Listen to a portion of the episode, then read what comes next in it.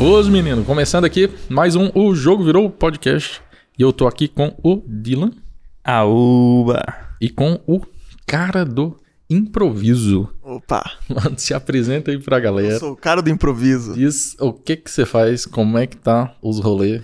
É, então. Eu sou o Lucas Cunha, sou improvisador, como você disse. Muita gente nem sabe o que é improvisador. Eu nem sabia que chamava improvisador, inclusive. É. Ou você fez no improviso? seu impro- Então, tudo, tudo que é, por exemplo, stand-up, né? O que, que é o nome da profissão de quem faz stand-up? É o stand-upper.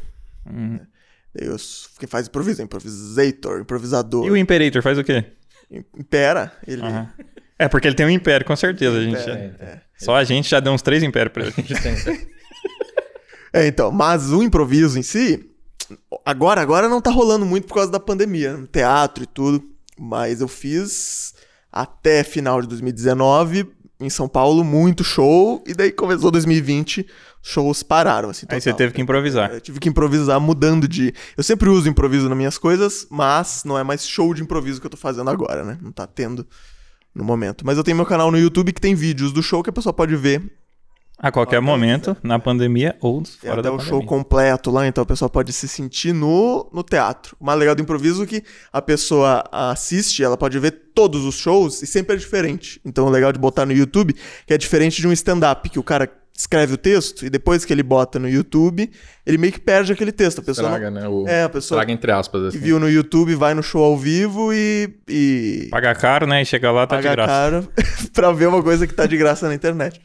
No improviso nunca tem isso. Então, é, é- pensando em, em conteúdo pro YouTube, é excelente, assim, né? Eu acho que, que eu posso postar tudo e nunca vou perder, vou só ganhar, porque a pessoa vê e quer ver ao vivo, e quer ver de novo, e quer ver ao vivo. Então tem muita gente que volta em todos os shows, assim. Isso que eu sou apaixonado pelo improviso, muito mais do que qualquer outra. Mas, tipo, a galera conecta mais em... Tipo, eu gosto do Lucas. Não é que eu gostei de um texto que ele fez, de um É. show específico. Stand-up tem isso, né? É. Eu gosto do texto. Tipo, porra, aquele texto- cara, aquele texto dele eu gostava. Esse aqui eu acho que ele já tá mais assim, É. mais assado. Então, até também o cara vai mudando, maturidade. É, no, no improviso, a gente tem jogos, né? Então, o, o espetáculo tem vários blocos, né? Vários jogos de improviso, e às vezes tem a pessoa, ah, eu gosto muito do jogo tal, eu quero o jogo tal. Eu gosto quando tem música, eu gosto quando tem piada e tal. Mas quando a pessoa vai ver um show, ela vê tudo, né? É uma hora de vários jogos. Então a pessoa gosta de um, mas ela vê os outros e, e às vezes tem aquela coisa do jogo favorito que a gente deixa pro final, que a gente sabe que, que é melhor, que vai acabar melhor, que todo mundo vai gostar. Mas, assim, um espetáculo tem de 7 a 10 jogos sempre. Então tem muita coisa, assim. Se a pessoa não gosta de um, vai gostar de outro e vai gostar do outro. Então tem muita opção Massa. dentro do improviso. Cara, eu, eu sinto um, um desconforto, assim, quando eu vejo a galera fazendo improviso. Uhum. Eu me coloco na situação ali, eu falo, caraca, deve ser muito estranho você ter que in- inventar na hora Uhum. e fazer uma parada ainda com o desafio de, da galera gostar e tal. Se bem que a galera tá ali também, já tá engajada pra curtir e tal. Mas é bem desafiador, imagino. É, eu sinto que se você fizer um show de improviso pra uma plateia de stand-up, que foi assistir stand-up, é mais difícil do que uma plateia que foi ver improviso. Existe a plateia de improviso. Não é uma. é, Não quer dizer É um que se público. você. É, se você for fazer. Eu faço eventos às vezes. Você vai fazer show num.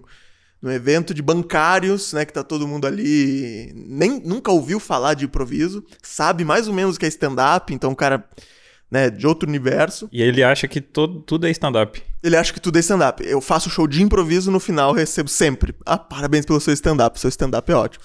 Tudo- tudo é stand-up.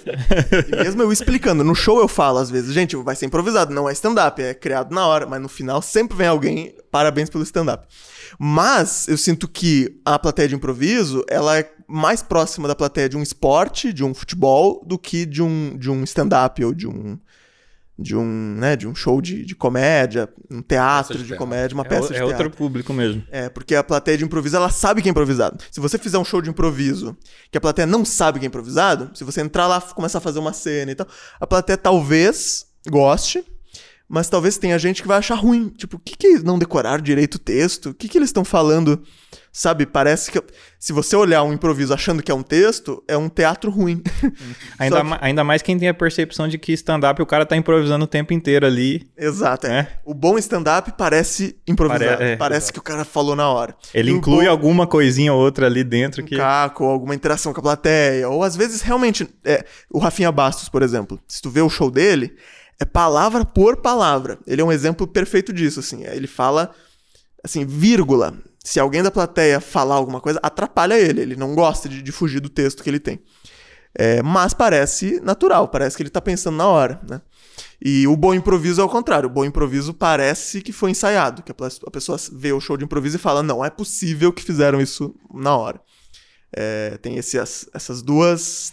Essa troca, né? O show de stand-up parece improvisado e o show de improviso parece ensaiado. Então o público leigo não entende, não sabe, não. não né? Putz, É, é na é hora. aí interessante, na muito interessante que não é intuitivo isso, né? Se o cara não, não, te- não tiver essa base, é, ele vai é, ele vai meio alinhado pra ver uma coisa e aí ele acaba ele não tá muito propenso a achar aquilo legal porque ele tá com a visão contrária da coisa. pros Mas dois aí lados. depende também de quem que é o cara, né? Tipo, se eu tô Mas, indo é, não, show... nesse contexto do público geral que ele vai lá no. É, não, aí o, o rolê errado é do cara que tá contratando, de, tipo, porque ele tem que avaliar, né? O, ambiente, o contexto, o público, Eu a já- forma que ele comunicou. Eu pra- já fiz eventos terríveis. A regra de um evento é ser uma merda. A regra. Não, 90% é horrível. É, é- é- Ou o som. Não, não, às vezes nem tem, assim, é tipo, vai, faz, então é um lugar. Eu já fiz show que o palco era do lado de uma cama elástica no, no evento e que a plateia tava num, num negócio assim horizontal, então tinha gente lá longe Caralho. lá longe e as caixas de som estavam aqui para 10 pessoas. Então, quando o cara do evento não não se preocupa, não tem noção, ferra com a gente. O bom do improviso é que eu posso, putz, aqui não vai dar pra fazer tal jogo, eu faço tal jogo. Por exemplo, uma coisa que eu faço em evento que funciona mesmo se tá uma- um caos assim, é fazer um jogo com alguém do público. Eu pego lá o, o chefe da empresa, Boa. chamo ele pra fazer. Todo mundo vê que o chefe tá ali e respeita o chefe e vai dar risada porque o chefe tá, sabe? Dá pra fazer um- umas coisas assim pra, pra plateia ficar desconfortável de não Aham. prestar atenção. Porque se tiver só eu ali, né, um stand-up, você vai lá e começa a fazer o texto, os caras que fazem stand-up, o que eles fazem é acelerar o texto. É tá, tá, tá, tá, tá, quem pegar pegou, quem não pegar não pegou. E no tchau, fim, obrigado. tem gente que nem viu que tinha show. E o improviso dá pra eu forçar um pouco mais, assim, dá pra eu entrar um pouco mais. Mas como é que você chegou nesse, nesse rolê, assim? Tipo, você a vida inteira falou, meu sonho trabalhar com improviso. Quero ser um improvis... improviser. Improviser. Improviser. A vida inteira você improvisou e percebeu que era esse o caminho. Olha só. Não, então. é, realmente, assim, eu, eu sempre eu tenho vídeo de criancinha na escola, né, grupo de, de teatro dos amigos da escola, fazendo improviso de sala em sala, assim. A gente ia e fazendo muito mal, muito ruim. Tem uns vídeos muito ruins. Muito ruim, assim. Horrível, horrível, horrível. Tem gente que assiste show de improviso e fala, não tem como ser ruim, sempre é bom. Tem como ser ruim. Eu sei. Muito ruim, assim. Inclusive, ainda bem que você era ruim lá quando era criancinha. É? Porque então. tem gente que é ruim, adulto começa. Isso que me ajudou, porque quando eu era criança eu podia meio que tipo, ah, olha lá, fazendo merda. E daí eu fui aprendendo, errando. Eu acho que é o melhor jeito de aprender qualquer coisa, né? Eu só fui fazer curso de improviso depois que eu já fazia improviso há uns 5, 6 anos, assim, que eu era adolescente, daí fui fazer um curso ou outro e tal, e me mudei pra São Paulo. E mudei pra São Paulo faz 4 anos agora. E daí, no que eu me mudei pra São Paulo, eu era novo pro pessoal de São Paulo, né? Não me conheciam ainda. Mas você veio mudou, pra mas eu fazer já- isso. É, eu vim pra isso, porque o pessoal do improviso todo mora aqui, não só do improviso, mas da comédia, né, em geral. E, e produção de conteúdo e tudo, não tem. E daí, quando eu cheguei aqui, eles me conheceram e eu já tinha uma experiência. Então, o que me ajudou foi isso, assim. eu- porque eu sinto que tem muito improvisador que hoje é bom, mas que ficou queimado. Não improvisador, mas comediante, até stand-up. Ficou meio queimado na cena porque fez muita coisa ruim e as pessoas vendo o pessoal fazendo coisa ruim, assim, sabe? E daí fala, não, fulano faz mal. E eu, como fiz a, a parte ruim em Joinville, né? Criança, eu cheguei aqui meio que já sabendo, não, não, não sendo incrível, mas já sabendo o que não fazer. Meio que isso, Sim. assim. Ah, Não vou fazer uma coisa tão horrível. Claro que muitos, muito Mas aprendizado. Na, na escala de aprendizado, você já estava adiantado em algum nível. É. Só de não estar começando do zero, que eu imagino que tem uma galera que fala, não, pô, vou para lá, vou começar, porque a oportunidade tá lá Uhum. e tal. E aí o cara chega aqui e até ele, e ele talvez nem perceba que ele não é bom. Sim, é. Ele precisa No improviso é difícil, inclusive, você falar pra alguém assim. é que, não, na verdade, não existe isso de, de você ser ruim.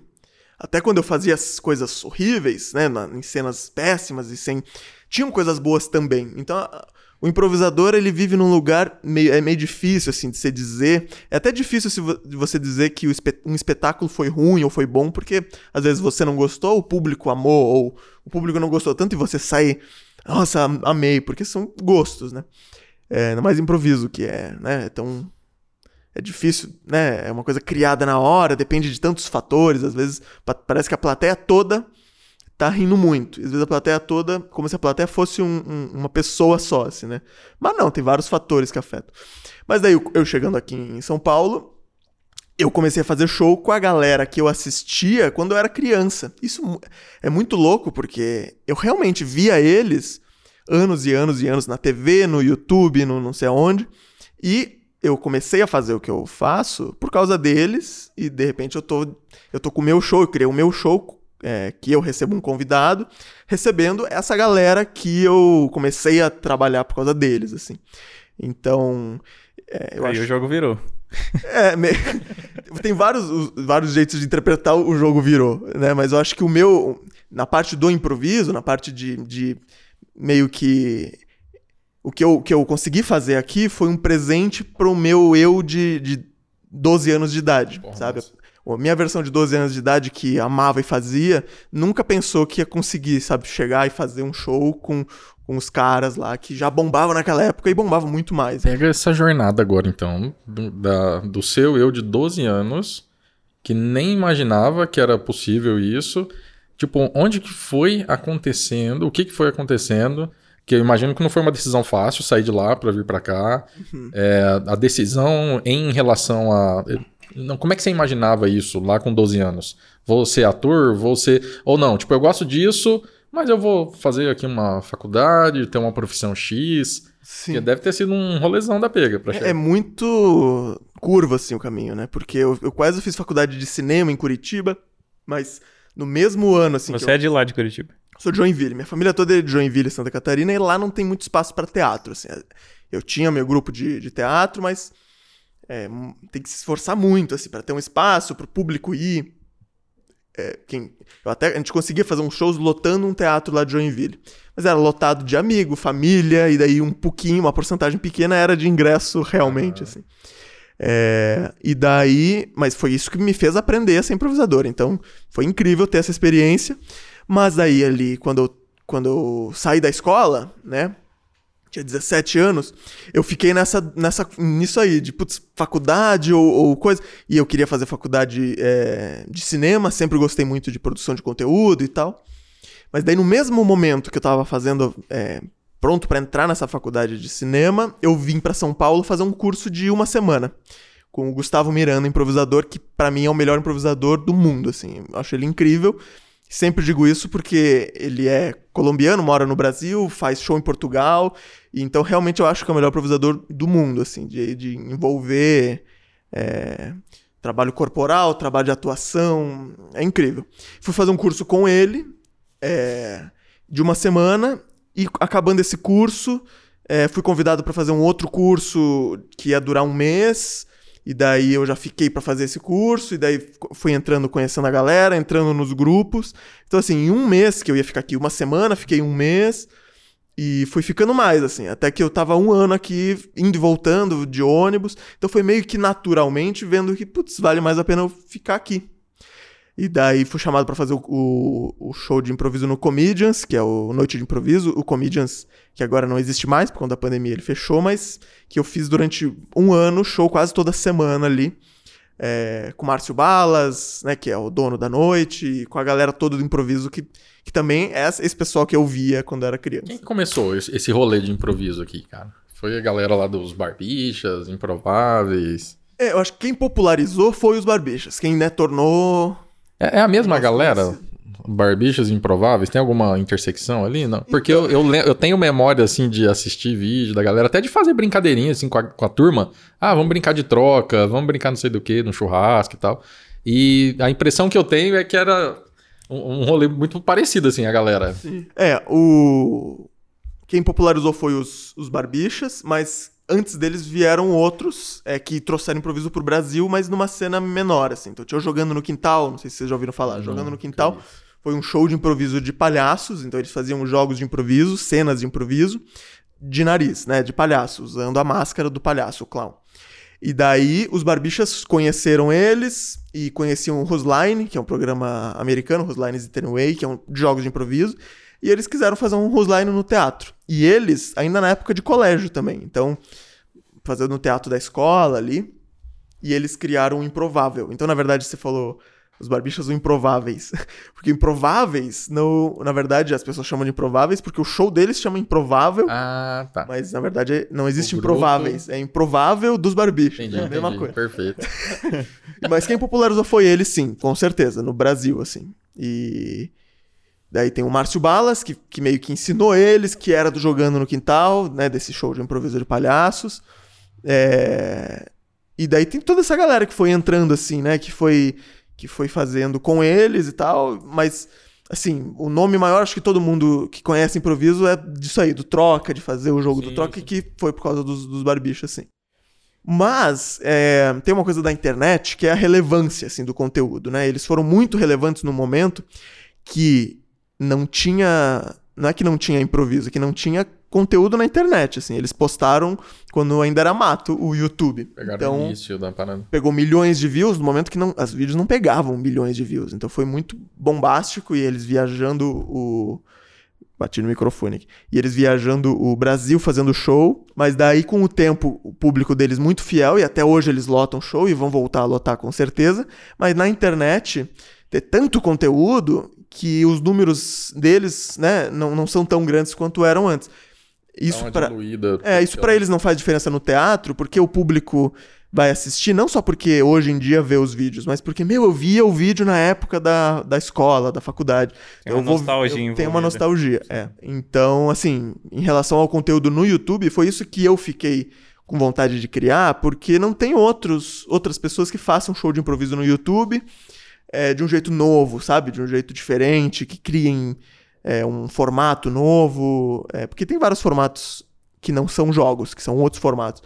Então no YouTube não tem muito, agora tá tendo um movimento de ter um pouco mais, alguns grupos, mas não, não se populariza. E essa é a minha vontade de ainda conseguir popularizar um outro show com improviso de outro jeito, de um jeito que não é o jeito de jogos que, que, que, que a gente já conhece por conta dos barbichas, né?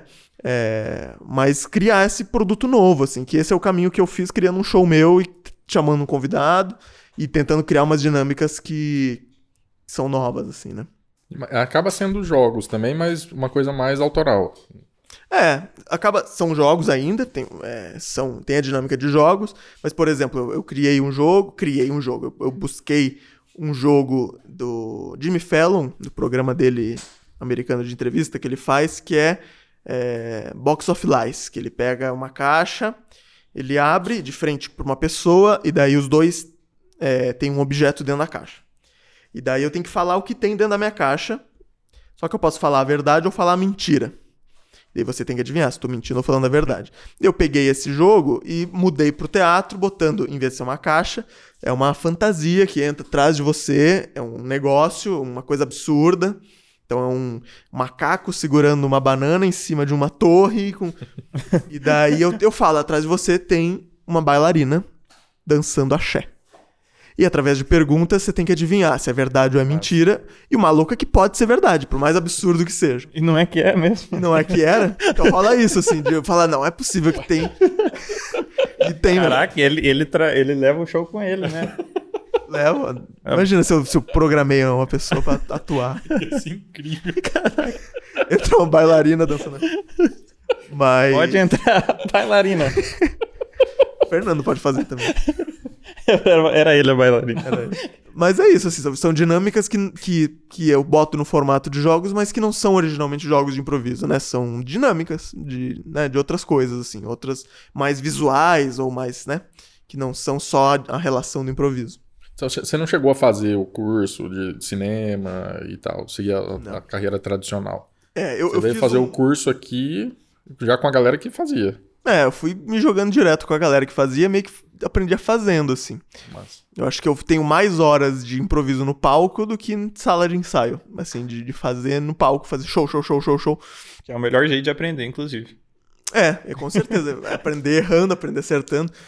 Eu sinto que, é, assim, no improviso, até um conselho pra quem quer fazer improviso, é isso, se joga pra fazer mais do que qualquer coisa, porque quando você, eu já fiz muito show de improviso que a gente ensaiava muito em, em sala de ensaio. E as melhores cenas às vezes saem numa- num ensaio que você faz e, e daí quando você acha que tá maravilhoso, você coloca o público e o público muda tudo, assim. Você ter o público na sua frente muda tudo. Então é melhor você fazer com o público, treinar com o público. mas E daí você já tá treinando como vai ser na real, assim. É, treinar improviso sem público é importantíssimo, fazer os exercícios, as dinâmicas, tem coisas importantíssimas pra treinar raciocínio rápido, a gente até pode fazer um aqui é, ah lá. Super legal. Vamos Vamos depois, Drunk Canvas. depois do Drunk Canvas. Turn Canvas, que é- aí vai ser o. aí você vai descobrir algo que talvez você não saiba. Pode ser um- uma- mais uma virada de jogo aí. né? É um talento. Revelação de talentos. Mas fazer com o público é muito importante. É isso. É tipo, é tipo o stand-up testando piada num show e tal. É, É, tipo, é esse é, o- é- é equivalente a essa prova com o público. É, o, o Eles stand-up um eles isso- vão fazer teste de piada. Sem esse teste não tem como ele saber se a piada é boa. Ele pode achar genial fazer no quarto da casa dele, mas não tem a risada, né? A mãe dele falou que tava A ótimo. mãe dele falou. a mãe dele falou, engraçadíssimo. Chegar lá, ninguém ri. É isso, deve acontecer muito. né? Eu queria entender esse rolê de você sair de lá pra vir pra cá. Foi uma- uma decisão tranquila, assim? Tava, tava suave? É. Porque é um caminho não convencional. É. Eu já fazia lá em Santa Catarina um curso profissionalizante de TV, teatro e cinema. Eu ganhei o DRT, que é o registro profissional de ator e tal. Então eu já tinha, né? é, minha família já sabia que eu ia trabalhar nessa área, assim. Tinha 17 anos quando eu vim pra São Paulo. Pra Então. fa- só rapidinho, pra fazer esse registro tem que ter o curso, alguma coisa assim? Ou Pra não? o? Tipo, pra fazer o, o, pra ter registro? o registro. É. É, tem que ter meio que um curso profissionalizante, ou faculdade de artes cênicas, ou alguma coisa assim. Daí você ganha, o- você tem o DRT, é, que daí você pode, por exemplo, fazer uma publicidade, você precisa do DRT. Tem alguns trabalhos que precisa ter o registro de ator. Mas. E daí, eh, primeiro, do- em relação à, à família, assim, né, teve uma, uma resistência, um medo mesmo, né, de tipo, putz, é, eu acho que a- o que a família espera é que você faça uma faculdade, você vai lá e faz o curso e tal. Mas eu sinto que rolou muito apoio por, por ver que eu sempre tinha feito isso e que era isso que eu queria, e uma confiança mesmo por saber que você descobriu aonde? Esse, esse mundo? o Na improviso. internet. Na internet, eu via Whose Lines It Away, que é um programa americano, que tem muitos jogos diferentes, assim, eu assistia é, Os Barbichas, claro, E é forte lá na fora? internet. É forte no mundo todo, assim, tem países que é mais forte, no Canadá é muito forte, no, na Colômbia, tem vários países que tem vários grupos, Portugal tem vários grupos. É, e nos Estados Unidos tem um programa de TV muito famoso, e até hoje ainda é- era programa de rádio antes, virou programa de TV, virou outros. Tem várias mídias, assim. E os Barbichas, inclusive, se inspiraram neles pra criar o show deles. Então é uma grande referência. E eu já assisti a eles, comecei a assistir os Barbichas, o próprio Márcio Balas, essa galera que fazia muitos jogos. E daí, numa, numa, num curso de improviso que eu fazia lá, o professor um dia. A gente tava treinando texto, teatro de texto, e o professor falou: não, é, vamos, façam outra coisa aí, meio que pra treinar mesmo, dinâmicas diferentes. E eu trouxe isso de fazer jogos de improviso. Eu trouxe um. Tem um fichário, o fichário da Viola Spolin, que tem centenas de exercícios e a gente ficou fazendo esses exercícios. Isso em sala de ensaio, depois foi fazer de sala em sala no colégio.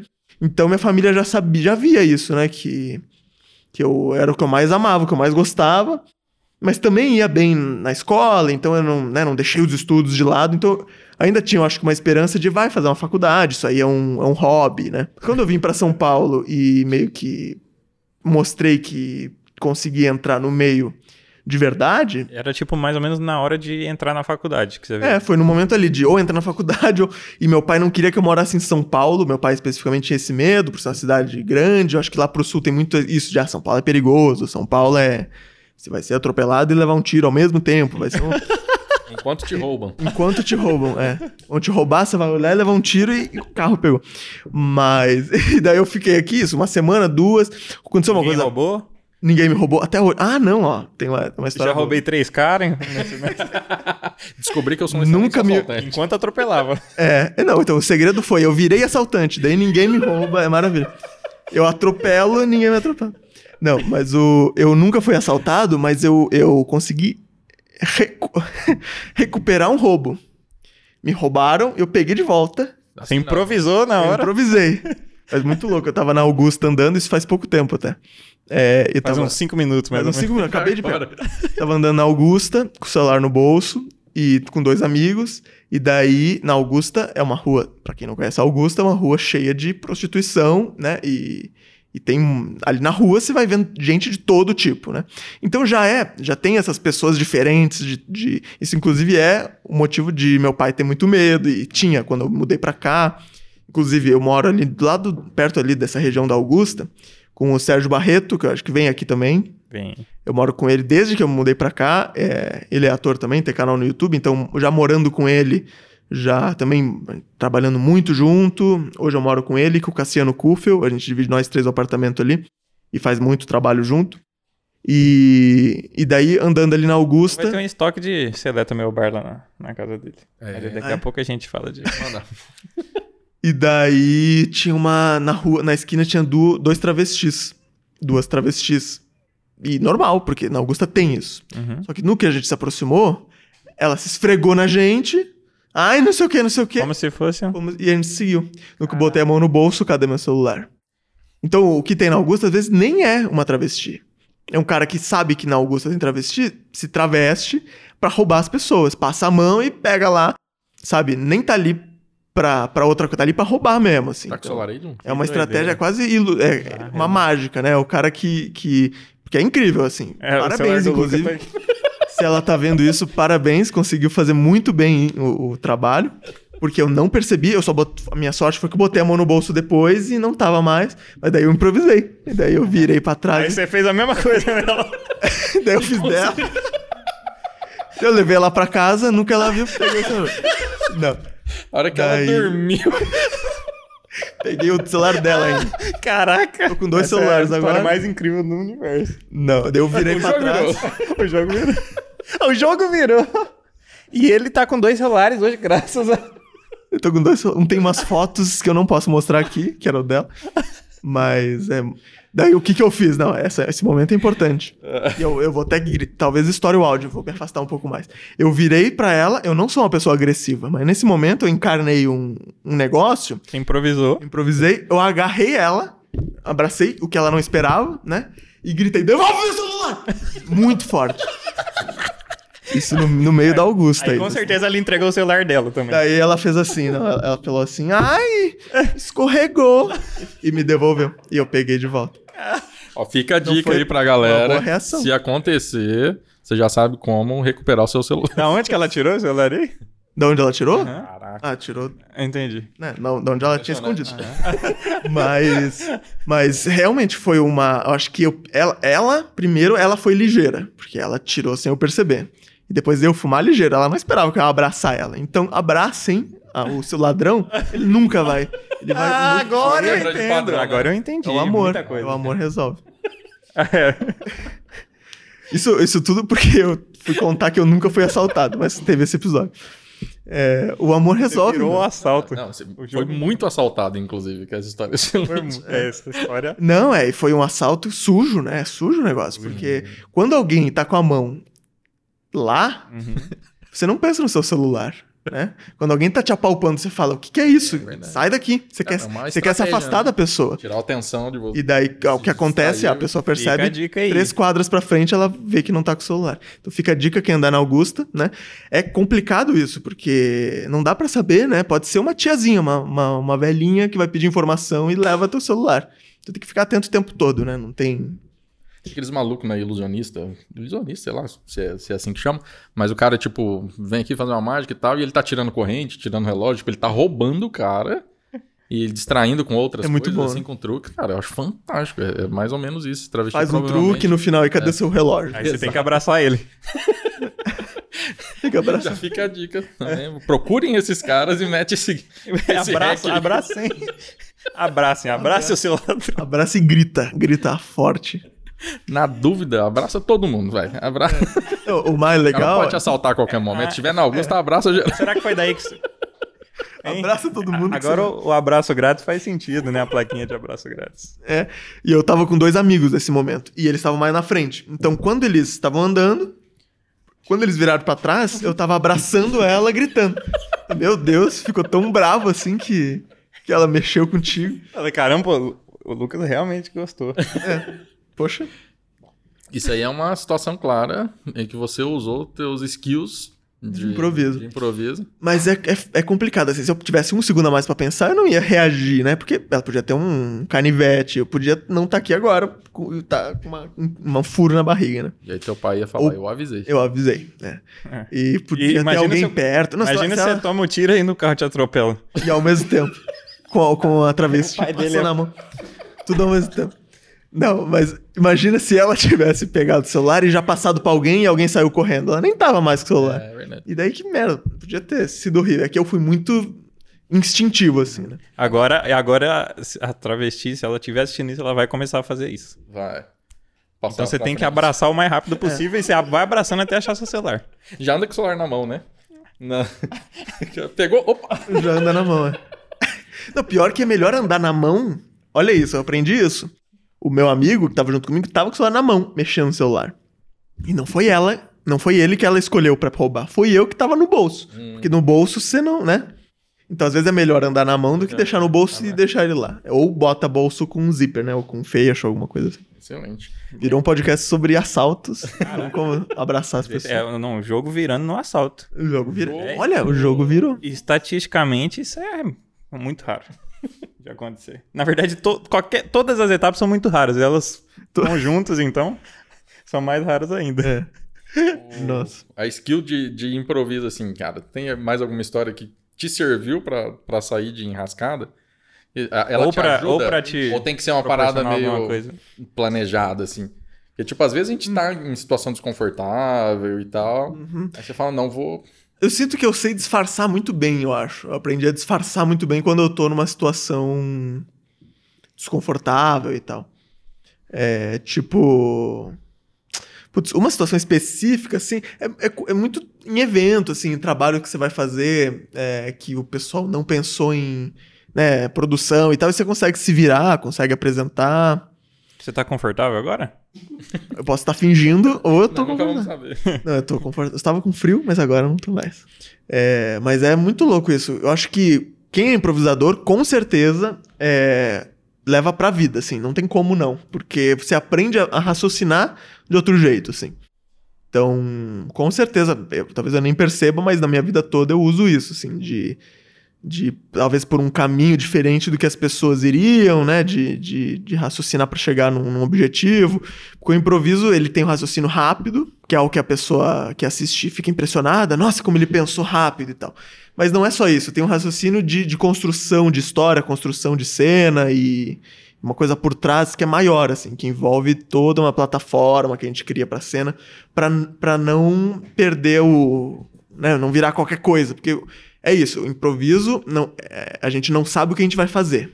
Mas não quer dizer que a gente tá fazendo qualquer coisa sem, sem saber. Tem, É. tem um método. né? Tem um método, tem, tem, um, tem uma técnica, tem exercícios, tem. Né, tipo, putz, se acontecer tal coisa, eu tenho tais caminhos que eu posso tomar. Se acontecer tal coisa, eu tenho tais caminhos que eu posso tomar. Tem, né, tem uns jogos que usam tal ferramenta, tem outros jogos.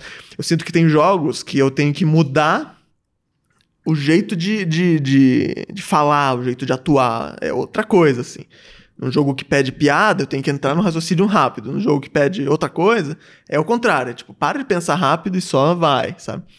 Então, acho que pra vida ajuda muito, sim. Acho que tudo eu acabo pensando isso, assim, de qual que é a chavinha. Inclusive, me incomoda muito quando você chega num lugar e a- você percebe que a pessoa, tipo uma atendente de farmácia. Ela não, não tem noção nenhuma disso, de, de mudar a chavinha. Ela tá sempre na mesma chavinha. Nossa. É que eu lembro que esses dias eu fui numa farmácia e a moça era muito simpática. Parecia uma atendente da Disney. Só que muito mais do que eu tava. Eu falava assim, eu tô com rinite. Rinite? Ah, eu, tem esse remédio aqui que é maravilhoso. Daí eu imagino muito um corte de câmera, assim, de corta pra mim, tipo, é. É, eu tô com coceira no nariz. Ai, que coceira no nariz. Ai, a gente tem esse remédio aqui, sabe? Super atuando, assim, parece que, nossa, e ela deve ser assim com todo mundo, assim, independente de quem for. E daí é, é ela- muito incômodo, né? Só quando ela cheira cocaína. Só quando. é, ela deve usar umas drogas. Dá pra você tentar abraçar ela também pra ver se dá algum. Abraçar é uma solução. Isso, aí é um, isso aí é um callback. É uma técnica de improviso. Quando você faz uma coisa e depois você, lá na frente, você fala de novo uma informação que tinha lá atrás. É Fala. callback o nome disso. Eu tô dando termos Não, técnicos pra coisa que a gente já na- faz, na naturalmente. verdade, legal. Na verdade, eu tenho medo de, de ver técnicas assim, de, de coisas engraçadas e descobrir que eu uso até demais. Hum. Sem saber. Não, sem é, é- Sim, é porque eu sou naturalmente. É, eu sempre tento fazer piada com alguma coisa, tem situações meio inconvenientes. Uhum. Assim, pra mim não é inconveniente, mas pra outra pessoa talvez. Aí eu, eu tenho que me Mas por segurar. aquele senhor que perdeu a esposa que tava lá. Não, mas, mas aí, ele, me- ele- aí eu- ele me deu um abraço aí eu fiquei assim. Daquele velório que eu É, tava. daquele velório da minha avó. Foi... Não, mas é brincadeira. Mas é legal saber, saber disso. É, não, eu, eu- eu- com certeza tem pessoas que já têm mais naturalmente fazem isso. Mas existe pessoas que estudam essas técnicas, essas técnicas para aplicar em, em outras coisas na vida, por curiosidade? Sim. É, não, é, com certeza você pode aplicar essas técnicas sem ser um improvisador, Uhum. né? Inclusive a gente dá curso pra... Eu já dei É curso. legal para comunicação em si, né? Sim, pra qualquer Pra- profissão. pra pas- passar um entretenimento, Pra dar qualquer- uma aliviada no tema, ainda mais quando é um tema muito sério, né? É. é. é delicado, assim. Por exemplo, eu já fiz um workshop pra empresa de... Não falar o nome da empresa, mas uma dessas empresas de que tem bicicleta pra você alugar, assim, pra você pegar, né? E daí eu fiz um workshop pra 60 funcionários ao mesmo tempo, 60 pessoas numa sala. E eles eram aqueles funcionários mais baixos na empresa, assim, que fazia manutenção da bicicleta, que lá pegar, sabe, o que ficava na rua e tal. E, e daí, botei a galera, botamos a galera num- num lugar grande e você vê que a galera não sabe é, ficar em pé. Sabe? É muito louco você ver isso, assim, como uma pessoa é. Não, a pessoa trabalha com uma coisa, ela não aprende a, a como. Não sabe onde botar a mão, onde botar, sabe? Você vê todo mundo desconfortável por estar de pé, assim, no começo do workshop. E daí. Qual era o objetivo? Qual era o objetivo? Então, o objetivo da empresa era fazer os funcionários se conhecerem, ter uma relação melhor entre eles e também aplicar o improviso no trabalho deles, no sentido de resolver os problemas sem ficar tipo, ah, não tá no protocolo isso, eu não sei o que fazer, sabe? Tipo, ah, estourou o pneu. Sabe? Deve ter, estourou o pneu, deve ter lá, mas se, se ele, um pneu su- o su- ele tenta uma coisa, o supervisor dele fala troca. troca, vai ser um jogo. Troca. Então, a gente tem que tomar esse cuidado porque a, a- a empresa chega com uma vontade, mas também não pode passar a impressão errada pro funcionário de improviso, tipo assim, improvisa, faz qualquer coisa, pega um arame e coisa. Não é isso o improviso, porque tem essa interpretação da palavra. E MacGyver. né? É, pega um clipe de papel e daí você consegue botar o guidão. Alguém vai morrer depois atropelado. Mas você resolve o problema. É. Aí você deu o workshop, o supervisor brigou com o cara, o cara foi lá e abraçou ele. e resolveu todo o problema. Não, daí a gente fez workshop e no final, é impressionante, assim, depois de uma hora de exercícios, está todo mundo se divertindo e você vê que o corpo tá vivo, então os caras ali se conheceram e com certeza muda a chavinha, assim, tipo, ah, eu consigo, eu posso fazer isso, eu posso fazer aquilo.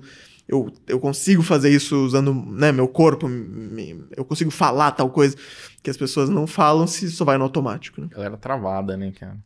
É muito, muito, muito. Acho o tem- povo é muito, muito travado, assim.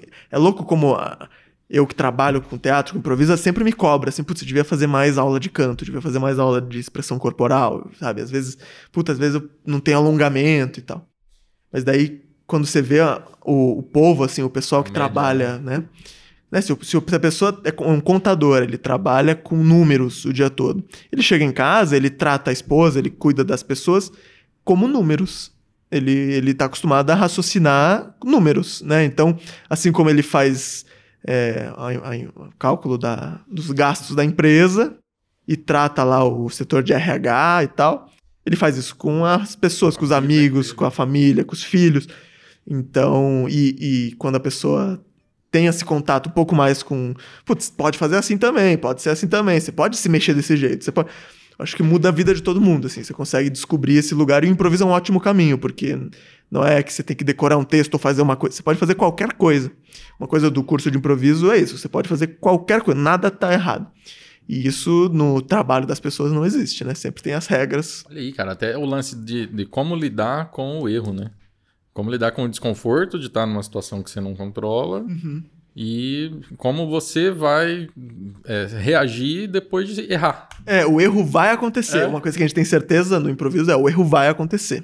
O, o que a gente faz é usar ele. Às vezes o melhor momento do show é quando tem um erro. Se você vai num show de, de texto, um show de comédia, uma peça, e cai um refletor no meio do palco, e os atores fingem que nada aconteceu, é horrível.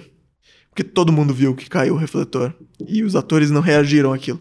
Agora, se cai o refletor e os atores inserem isso, por minimamente que seja, inserem isso no texto, falam, ah, tem que trocar essa lâmpada, qualquer coisa. A plateia às vezes aplaude nesse momento e no final vai lembrar, meu, aquela hora que você falou aquilo É uma quebra de refletor. expectativa, né? É, que é o improviso num pequeno momento. assim. É uma coisa que o Imperator falou agorinha pra gente, né? Se acontece alguma coisa assim, é melhor, É é melhor a gente falar da coisa em vez de É. ignorar completamente. Porque senão, é, eu acho que o maior incômodo pra quem tá assistindo qualquer conteúdo é tipo assim, eu percebi que tal coisa aconteceu. Eles estão fingindo que não, é certo? É, então falar sobre tudo, falar. é, e, e realmente é minimamente assim. É tipo, às vezes a plateia vai rir muito se você falar assim, essa luz aqui. Só isso, sabe? É, isso num texto, num espetáculo de texto. Agora, se é um show de improviso, a gente vai usar mais ainda. A gente vai inserir na história da cena aquela luz caindo e levar por um caminho. Dentro da história toda, né? Você chegou a fazer stand-up já? Não. Fiz muito pouco. Também fiz alguns muito mal, muito ruim, horrível. Fiz alguns bons, que eu gostei do resultado, mas não me inspira, sabe? Tipo, é louco. Eu, eu acho incrível quem faz bem, mas eu não tenho nem o hábito de assistir muito stand-up. Então, quando eu vou fazer, né? é, acaba sendo um esforço que eu não preciso ter para improviso, que eu não preciso ter para outras coisas. Então, eu prefiro é, focar nas coisas que eu naturalmente já amo fazer, assim, do que me forçar a fazer o, né, um stand eu preciso fazer stand-up. Mas eu tenho um texto, eu faço algumas coisas, mas não não tenho esse desejo de, de avançar muito no stand-up. Massa. Você, tipo, você- é clareza, né? Saber o que quer e pronto. Esse, esse workshop aí que você falou que você participou, como é que foi? O, o cara teve a ideia, ele modelou alguém? Qual? Que O, o da empresa? Ah, Ou isso acontece bastante até? Acontece bastante, é. Eu acho que tem, tem muitas empresas que não entendem o que é improviso, que não sabem o que é, então acabam não. Tem esse medo, esse receio. Tem muita gente, por exemplo, que me chama pra fazer. Ah, vem fazer stand-up aqui no evento da empresa. E daí antes eu falava assim: ah, eu não faço stand-up, eu faço improviso. E a pessoa sumia. E daí eu aprendi a falar: beleza, faço o meu stand-up. Chego lá, faço improviso. A pessoa não sabe o que é improviso. Ela não sabe o que é improviso, o que é stand-up. Então, tudo bem. assim, eu aprendi que, que, nesse caso, tudo bem você vender um show de stand-up e fazer improviso.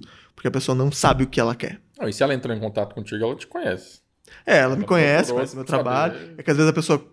É, a Ela não pessoa- sabe o nome do negócio ali. É, às vezes ela me conhece de outro jeito, de outro conteúdo de comédia que eu fiz, que eu também faço vídeos curtos pra internet. Fazia antes vídeos sobre cidades. Eu fiz vídeos sobre mais de 150 cidades do Brasil, falando de, de um jeito cômico sobre assuntos da cidade. É, Você E falou da- alguma lá do Mato Grosso do Sul? talvez, não sei.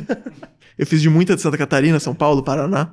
Como é que você fazia? Tipo, entrava em contato com a galera do local? Ou... Então, é outra história. é muito louco. Eu comecei a fazer isso por causa do Cassiano Kufel, que mora hoje comigo, que na época não morava. E eu conheci ele, olha que louco. Conheci ele nesse curso que eu fui fazer em São Paulo, do Gustavo Miranda, que foi o primeiro curso de improviso que eu fiz em São Paulo. E daí eu conheci ele e ele tava fazendo sobre cidades de, do Rio Grande do Sul, sobre a cidade dele lá, Caxias do Sul. E eu fiz sobre Joinville, que é a cidade que eu morava, fiz sobre Jaraguá do Sul, que é a cidade do lado, e as cidades em volta foram pedindo. Faz da minha cidade também? Faz da minha cidade. E daí foi assim, eu, eu postava o vídeo, tem vídeo de, de cidade pequena que tem mais visualização do que habitante na cidade. A cidade tem 20 mil habitantes, o vídeo tem 100 mil. assim. Porque as cidades em volta viram. E daí eu fui fazendo, fazendo, fazendo, fiz 150 cidades nesse jeito. Assim, as pessoas iam mandando informação, pedindo mais. E daí, por causa disso, recebi muito convite para fazer evento nessas cidades. Sabe? Fazer um evento aqui, inauguração do carrinho de lanche, Baita show dos, dos bancários, não sei aonde, eventos de empresa. E daí vivia as atrocidades maiores possíveis de fazer show em. Nossa, assim, se for. Não tinha palco, tinha uma- um caixote de cerveja, de madeira, ou tinha, sabe, um negócio assim que os caras não, não tinham noção nenhuma, assim. É, então isso, o improviso me ajudou muito nisso, mas os caras queriam stand-up. O cara, vem fazer show de stand-up aqui. E daí se eu falasse não faço show de stand-up, faço improviso, o cara não entendia e parava de falar comigo. Então eu aceitava e até hoje tem essa técnica. Show de stand-up, faço, vou lá e faço outra coisa. E a pessoa nem sabe o que ela. Cara do stand-up. Chega no final, adorei seu show de stand-up. Adorei seu stand-up. É sempre isso. Ah, mas E aí, se a pessoa não gostasse, você fala, é porque era improviso. É porque era improvisado. É, é um stand-up improvisado. Inclusive, eu tinha um show que chamava Isso Não É um Stand-up. Que era um show de Eu improviso. pensei, eu, eu pensei nisso. A hora, que você, a hora que você falou da confusão lá, inicial, que o pessoal tinha, eu ia deixar pra falar no Dern Canvas. Tá guardando. Pensou, você pode fazer. Não, é porque, porque ia entrar melhor no contexto. Eu falei, ia ser legal se tivesse uma parada que você fala que não é stand-up, porque ia gerar uma curiosidade e tal. É, é isso, bom. isso não é stand-up. Teve até um show aqui no. Aqui em São Paulo, que era uma coisa assim também. Não é stand-up, stand-up, não. Que era um show dos Barbichas, com os melhores do mundo, com Em Pé na Rede, que eles fizeram sketches. Que também as pessoas iam por essa curiosidade. Ah, não é stand-up? O que, que é então? Mas pra evento é isso, assim, é, rola os convites e às vezes a, a empresa não sabe o que quer, a gente tem que vender, explicar pra pessoa e tal, o que é o que é o improviso. Cara, É uma frasezinha que eu gosto também, que é entrega, é, é vende o que a pessoa quer, entrega o que ela precisa. No É, caso, ela quer um entretenimento. Agora, se ela chama de stand-up uma parada que ela não conhece bem, que ela não entende direito, deixa ela comprar stand-up. Vai ser Você raro o cara que realmente ele quer um stand-up, né? Que ele fala com a certeza do que é stand-up, esperando que isso. quer. Talvez, talvez ele já vai nos caras que ele sabe. É, né? se ele quer stand-up, ele ele vai já- em alguém que faz stand-up. Se ele me procurou, ele não sabe o que é stand-up, porque ele não me viu fazer stand-up. né? Exatamente. Então, s- eu acho que rola isso de. Eu acho que no Brasil rolou. ah, não tinha stand-up, e daí surgiu uma geração do Rafinha, Danilo, a galera começou a fazer stand-up. E daí, como popularizou muito, tudo virou stand-up. Então, às vezes, até você vê é, peça de teatro, assim, é, de comédia. É, Aqueles, aqueles clássicos de é, trair e coçar é só começar. Aquelas peças que tem anos no teatro. Tá lá na categoria stand-up do jornal. Caraca. Mas não é stand-up, tem nada a ver. Mas tá tudo stand-up, daí tem tudo de comédia, assim, né? É, então generalizou, tudo, tudo é stand-up. E é só no Brasil isso, assim, é muito louco que nos Estados Unidos, outros países, as pessoas entendem o que é stand-up, o que é improviso, o Diferença improv. dos modelos. Eu- É, eu acho que é questão de tempo também. Eu acho que é fruto de uma viralização que, que aconteceu muito. É, questão de timing, né? Que nem você falou que no começo o improviso lá tinha milhões de views, quando o YouTube não tinha milhões de views. Aí agora o stand-up talvez pegou um timing que a popularização da coisa tenha sido de uma forma que eles conheceram o stand-up como qualquer tipo de comédia, talvez. É, exato. O nome stand-up, assim, a palavra stand-up generalizou, acho que popularizou. E eu queria fazer isso com improviso, mas eu, eu sinto que tem uma coisa de, de improvisador que é muito bater no peito de tipo, não, eu não faço stand-up, eu faço improviso, é improviso. E eu acho que isso é ruim até, porque afasta as pessoas. Eu acho que tudo bem, chama de stand-up, chama do que quiser, e só me assiste. E daí com o tempo você vai entender que eu não faço stand-up, vai, vai entender a diferença, naturalmente. Acho que esse- essa coisa é meio orgânica, né? Lógico que dá pra, dá pra dar uma incentivada em tentar, mas acho que isso acontece mais organicamente. É, eu acho que precisa ter mais pessoas fazendo, assim.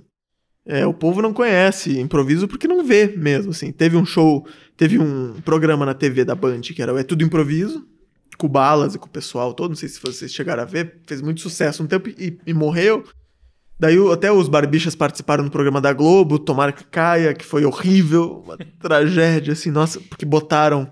Porque a própria Globo não sabe o que é improviso. Então a própria Globo chamou pra fazer um show de improviso uma galera que é ator, assim. É, A galera do stand-up. é, a galera. Não, nem de stand-up, é a galera da novela, assim. Pegaram os atores lá, o Eric Johnson pra fazer. Colocou era o Eric Johnson, eu não lembro quem mais que era. E daí foi ruim o programa, muito ruim, todo mundo falando mal, assim. E os barbichas faziam uma pontinha. Se você vai fazer um show de improviso na Globo, chamar quem sabe fazer, né? Então, é uma questão de. de, Porra, de- fica até ruim pros caras, né? É horrível, assim. Xarope. Tinha que dar um programa pra eles, assim, É. né? Pro- Muito, muito ruim, assim. Essa aí, É, é, é- essa aí era a mentalidade do cara que achou que o improviso era só improviso puramente mesmo. é tipo, Vai, vai lá, improvisa faz. é. Que é improviso. A graça vai ser ver eles se ferrando. É. É. E o pior é que tinha texto nesse show, nesse programa de Nesse improviso. Eles tinham texto, tinham tipo uma história e daí improvisavam só o jeito que ela acontecia. Ruim, ruim. ruim. É ruim do começo ao fim. É, e, e todo mundo sabe que é ruim, não é? Por isso que eu, né, tipo, não sou eu falando. Eles sabem que foi ruim, o programa acabou em Sou eu falando. É, É. ruim. Não, é, todo mundo adorou. Eu achei ruim. Não. todo mundo. Todo mundo odiou esse Todo mundo adora, mas é ruim. É, é ruim. Mas eu acho que ainda dá pra ter um conteúdo de improviso. E eu acho, inclusive, que essa onda de live que tá tendo agora. É porque por causa da pandemia não dá pra fazer show de improviso, né? Mas essa onda de live e das pessoas quererem assistir ao vivo combina muito com o improviso. De fazer um show de improviso que as pessoas dão o tema por, pelo A chat. própria galera, né? É, o público que tá assistindo em casa conseguir participar do show que nem quem tá no teatro. Porque no teatro a graça é, eu vou lá assistir e eu posso... Um lugar, eu falo, é, pizzaria. E, caraca, eles vão fazer uma cena na pizzaria.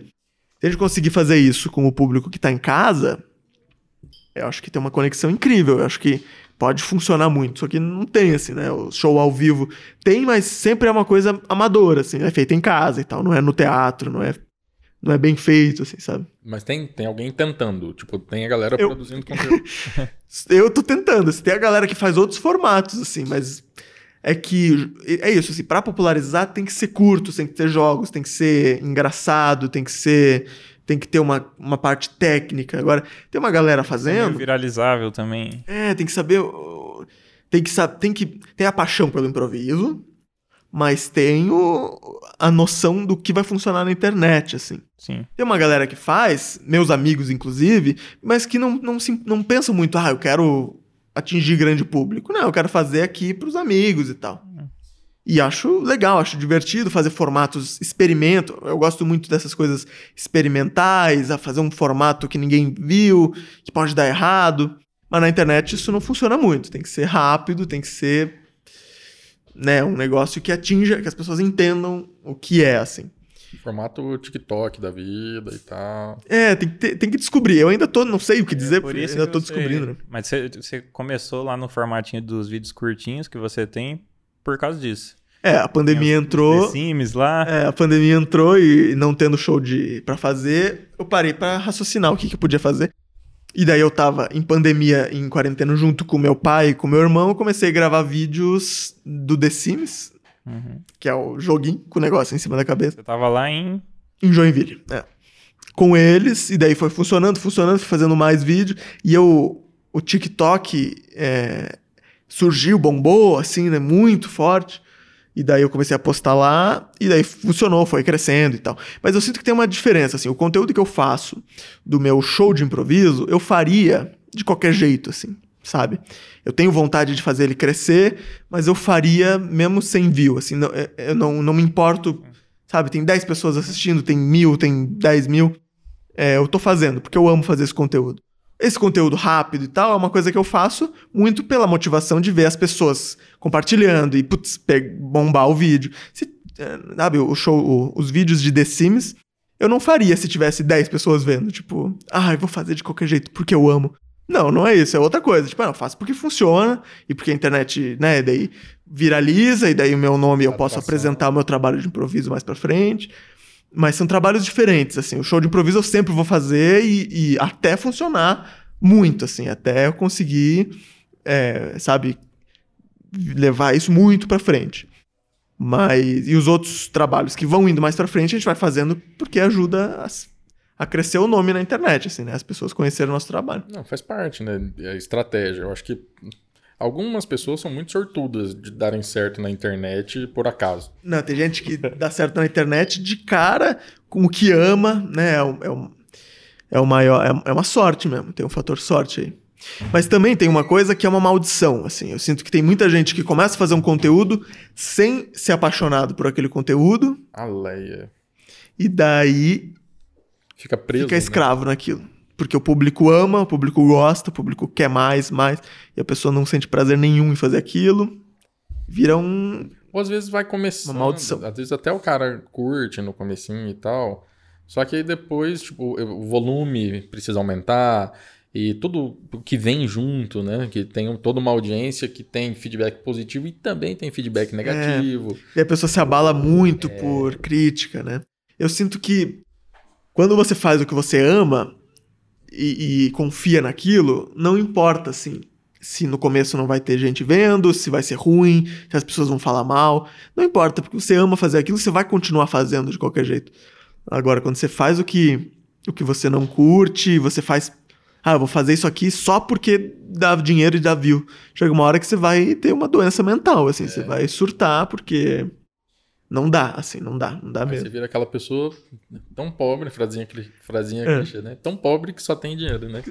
cara, É bem isso, é bem isso. o cara tá tudo lascado e não pode abrir mão da Tá parada. refém do negócio. Não pode não, né? Não, não quer abrir mão dos benefícios que vem com o negócio. Sim.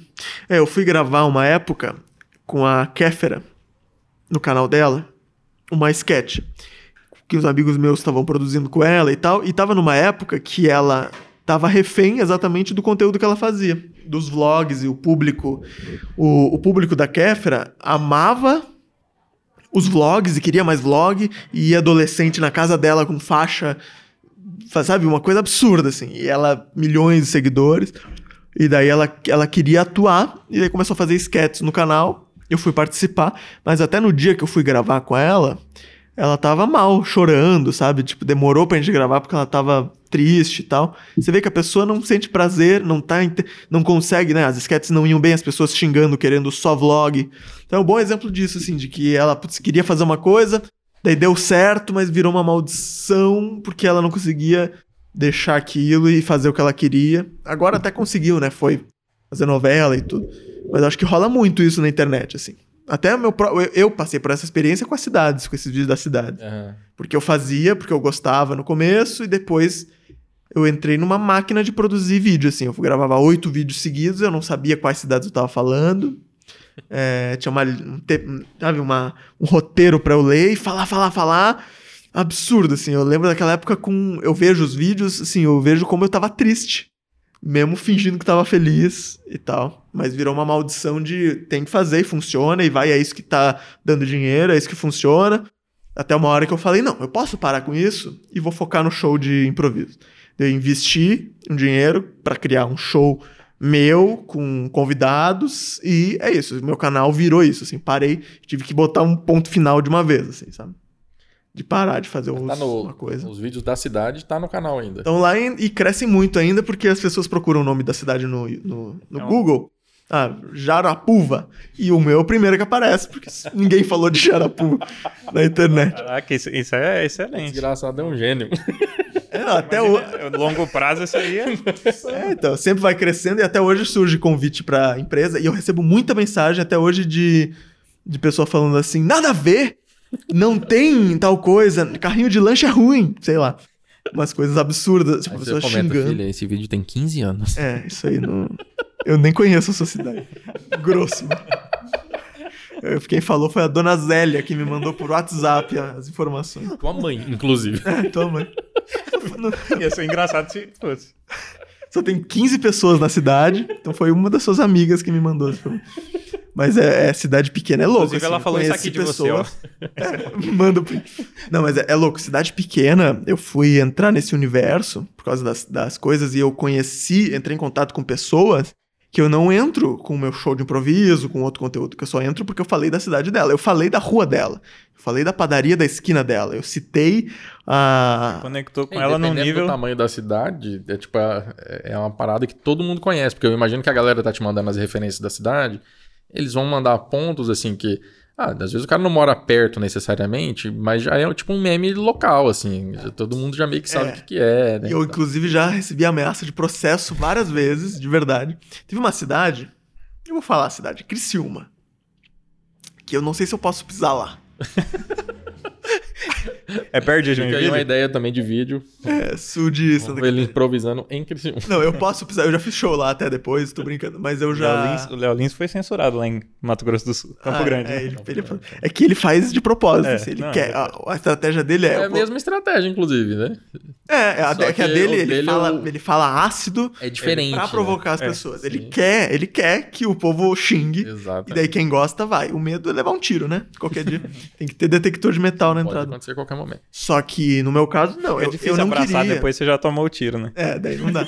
Abraço ao atirador, né? Até- Não, eu não ten- tentava não fazer isso. Tentava falar com amor sobre a cidade. Mas no começo. Foi inclusive o primeiro vídeo que eu fiz sem ser minha cidade, sem ser Joinville. Eu fiz Criciúma e fiz Jaraguá. Eu gravei no mesmo dia. Vídeo falando. Tinha pegado ainda. É, eu não sabia ainda como é. E daí eu falei assim: a, a- a padaria tal, e eu citei o nome da padaria, dizem que eles, é, é, eles lavam os pratos na água do rio. Porque diz que o prato sempre tá meio oleoso. Ah, e a. e a fulana é a mendiga da cidade. Umas coisas assim, tipo.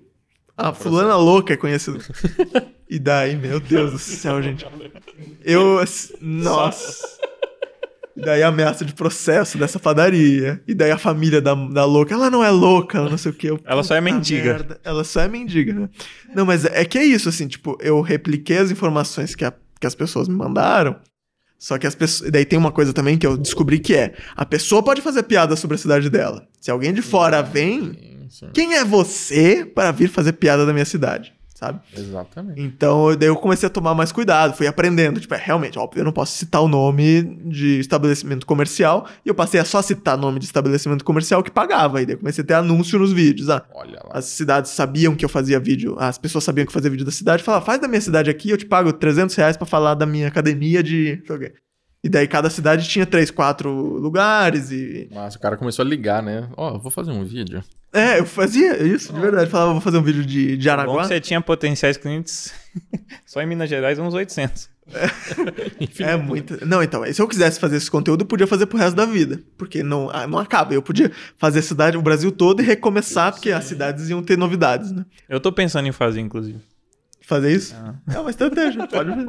Eu não faço mais e, e- foi uma maldição pra mim. mas é. Mas muito louco, assim. é entrar em contato com as pessoas é, que você não entraria em contato se você não tivesse na internet, assim. As pessoas que moram na cidade do interior e não têm noção, assim, de. Sabe, que tem uma cabeça fechadíssima e, e ficam ofendidas por qualquer coisa, assim. É, é delicadíssimo, mas eu aprendi a lidar com isso e a falar as coisas certas e tal. Foi bom, foi um aprendizadíssimo, assim. Não, o foda é que tem gente que nem entende que é uma brincadeira, né? Nem entende que é humor. Não entende. Não tem noção do contexto. né? Chega pra ela num contexto, às vezes, que alguém mandou, tipo, já meio Isso. negativo. Não, esse de Criciúma foi assim, porque as pessoas compartilhavam falando: olha esse filho da puta, olha que desgraçado. Tem um grupo contra, contra o Lucas Cunha. Patriota, né? Então a pessoa já via a mensagem, o título era: olha que desgraçado. Então não tinha como a pessoa ter outra opinião. Ela já dava play, sabendo que eu era um desgraçado. Enviesadíssimo. Criciúma é perto lá de Joinville? Mais ou menos, é que eu tenho família em Criciúma. Eu tenho minha avó que mora lá e tudo, então por isso que eu fiz de Criciúma. E daí depois, eu, logo em seguida, eu postei de Jaraguá, com medo de também dar merda. Só que Jaraguá, até hoje, foi a cidade que eu mais tive visualização e carinho e, e fiz show lotado lá e por causa disso, porque eu falei, só que as pessoas entenderam que eu tava brincando. Você fez no meu- mesmo teor as duas. Eu fiz no mesmo dia, eu gravei as duas, gravei Criciúma e Jaraguá. Postei Criciúma, fui linchado. Doideira, né? Postei Jaraguá, Tem fui muita amado. variável, tem muita variável aí. Tipo, a- é, po- você pode ter tocado num ponto que é sensível, né? Por exemplo, É sensível. da mendiga, talvez. Ah, é, tipo, Fosse um ponto muito 50%. sensível. Tipo, imagi- também tem, deve ter um percentual da- de quem assiste, tipo, ter chegado da forma negativa que é o que a gente tava falando. Tipo, É. começou- Agora imagina que a primeira view foi negativa de um lado, positiva do outro, e ela vai sendo compartilhada. Eu, eu saí no jornal nas duas cidades. Em Criciúma, falando. é, menino faz vídeo ofendendo a cidade e não sei o que, não sei o que, não sei o que. E em Jaraguá, eu saí em vários jornais falando bem. Olha, Pode ser também que a galera de Jaraguá não gosta da galera de Criciúma. E falaram, ah, que Ele menino falou- que falou mal de Criciúma. Ainda- Vamos ver. Pode ser que tenha uma treta, né? Ele é legal, ele falou mal de Criciúma. E falou bem da gente. É, porque você publicou antes de Criciúma. Postei antes de Criciúma. Pronto. Mas rolou uma coisa também que é, como eu postei antes de Criciúma, as pessoas olharam e falaram: Ué, ele só faz vídeo de, de Joinville e agora veio falar mal da gente? e quando eu fiz Jaraguá, eles falaram: Ah, não, ele faz de Criciúma. De Join-" Então acho que É, talvez teve uma tem muitos fatores, assim. Começa a fazer sentido. E tem uma coisa interessante que o Lucas não falou, porque ele é muito humilde, assim. Mas ele é um superstar em Jaraguá. Em Jaraguá? Pode no McDonald's, que ele é reconhecido. Jaraguá é Um- uma, viralizou em Jaraguá? uma cidade ele é banido, a outra ele é Deus lá. É isso, não. Em Criciúma, como eu tenho família lá, eu fui com medo de verdade, porque foi absurdo, assim. E gente me olhando torto no shopping em Criciúma, assim. Tipo, de eu andar e ver alguém olhando assim e tal. E às vezes É alguém. ele, é ele. Não, é ele. É. Em Jaraguá é o oposto, assim, é, é louco. Porque a cidade tem, acho que. Não sei quantos tem, mas eu acho que tem 150 mil habitantes, mais ou menos. E eu tenho mais de um milhão de views somando os vídeos, assim. Um milhão e meio de views somando. O que, que aconteceu? Eu fiz Jaraguá, daí eu fiz mitos de Jaraguá, eu fiz. é, não sei, o que fazer em Jaraguá. fiz- E daí a cidade toda me conheceu e, e lá é muito louco. Assim, até hoje eu posso. E o bom é que agora com o meu show de improviso eu posso ir lá fazer o meu show e tal. A placa de bem-vindo, ela é bem-vinda à cidade do Lucas Cunha. Bem-vindo à cidade. Bem-vindo à cidade, Lucas Cunha. É pra mim. Pra quando eu for, verdade. é pra me receber bem quando eu for. Aquele- O nome da portal, avenida né? principal, qual que é a avenida principal? Avenida Lucas Cunha. Imagina. Nossa, eles Lá podiam na muito... Praça Lucas Cunha. Alô, Jaraguá. Vamos fazer. Alô, Jaraguá, quem, se o prefeito quiser Se fazer. quiser colocar algum nome de um jogo virou também de alguma coisa. Não dá pra fazer. Ali, ali perto da Praça Lucas, Lucas Cunha. um- Dá pra fazer o meu bar, perto do, da... Dá pra fazer. pra fazer. Mas daqui a pouco a gente fala disso. Virou jargão já, esse daqui a pouco a gente fala disso. É, mas, tipo, deu tração, assim, no, no canal? Cresceu bastante? Ganhou... Tipo, valeu a pena, assim, do, do ponto de vista de negócio, do YouTube como É negócio? louco, né? Porque, então, é, o- os vídeos da cidade, com certeza em relação a isso, porque é muito conteúdo e muitas horas de conteúdo e as pessoas assistem até hoje. Então, em relação à monetização, a tudo, funciona muito bem. É, e daí eu comecei a postar o show de improviso, que também é muito bom, tem o show completo, então também funciona. E o canal tá chegando a 100 mil inscritos agora, tá com 95 mil. Isso com anos de canal, assim. E esse ano eu criei um canal novo só pra postar os vídeos curtos. Os vídeos de The Sims. Em três meses, bateu 100 mil. Passou, tá com 130 mil já. Dá até uma raiva, porque eu fiquei anos fazendo o, o show de improviso, mas é, eu entendo. não- É uma raiva, porque. Sim, É é, isso, é, é estranho, queria- mas é, é, um- Meio frustrado. Mas eu né? fico feliz porque, pô, beleza, outro projeto. Mas é aquilo que eu falei, eu faço esses projetos curtos porque eu sei que funciona e que cada vez mais, né? Eu que- quero ter um canal com um milhão de inscritos fazendo esse conteúdo. Mas eu ainda quero que o show de improviso cresça tanto quanto, né? Que Mas é, então, no- acho que no longo prazo ele vai ter uma conversão aí, porque a galera vai te conhecer aqui, mesmo que seja um percentual baixo, ele vai te, vai te conhecer do Claro. outro lado e, é, vai conhecendo. Acho que crescendo Ah uma rede é isso, assim. e é uma forma de você alcançar pessoas que você não alcançaria normalmente só no, Não, no e improviso, outra- talvez. E outra, tipo, é, não deixa de ser também um trabalho, né? E no trabalho nem sempre você. Não é 100% do tempo que você tá fazendo uma parada que você tá Amando. curtindo. É. É, a gente Então, tem o privilégio tipo, de falar, do "Meu, negócio, eu faço né?" o que eu amo, né? Tipo, pô, reclamar de uma coisa. Eu não reclamo nunca, eu tô falando que é isso, a gente sente raiva, a gente fala, puta, eu queria que tal coisa desse, mas não pode reclamar, porque tem gente batendo laje aí, porque Aí- não tem, né, tem que pagar as contas e tal. Essa é a mentalidade. É muito louco. Mas eu acho que de verdade, assim, o show de improviso eu vou continuar fazendo pra sempre até dar tão certo quanto essas outras coisas que eu faço por dar certo, assim, sabe? É, eu tenho essa noção de que uma hora tem, tem, tem espaço na internet pra. E como eu estudo sempre, tô sempre postando conteúdo, uma hora eu vou conseguir fazer um negócio que vá, que leve o improviso, tanto quanto o stand-up é, para as pessoas começarem a chamar stand-up de improviso por causa de mim. O jogo virou. Já pensou? O jogo vai virar mais ainda. Caraca, o jogo. Você faz o Lucas Cunha, não faz? Aí, não, faz stand-ups. não, mas não é Lucas Cunha que chama? Não, é stand-up. Eu quero, eu achei. E, e até lá, Jaraguá é a Excelente. capital do, de Santa Catarina. Já as pessoas se Mudou de abraçam por Floripa conta de mim. Todo mundo se. É, é. Eu É vou um abração, popularizar- tem um abraçado, abraçaço. Ó, abraçar só o Lucas Cunha. Todo mundo pega o celular um do outro e se abraça em homenagem ao Lucas. Cara, isso aí com certeza ia vira- viralizar no mundo. Tem que tomar cuidado onde que vai guardar esse celular aí também. Não, né, no abraçaço ninguém leva o celular. Já é, já é pra não ter, não ter confusão. Mas é isso, lembrando do abraçaço, eu tenho um vídeo que eu fiz, o meu vídeo que mais foi longe da história, assim, que bizarro, foi um que é uma dancinha. Eu e dois amigos, a gente, é tipo, o vídeo é, a gente vem, vem dois andando na rua, vem um andando do outro lado.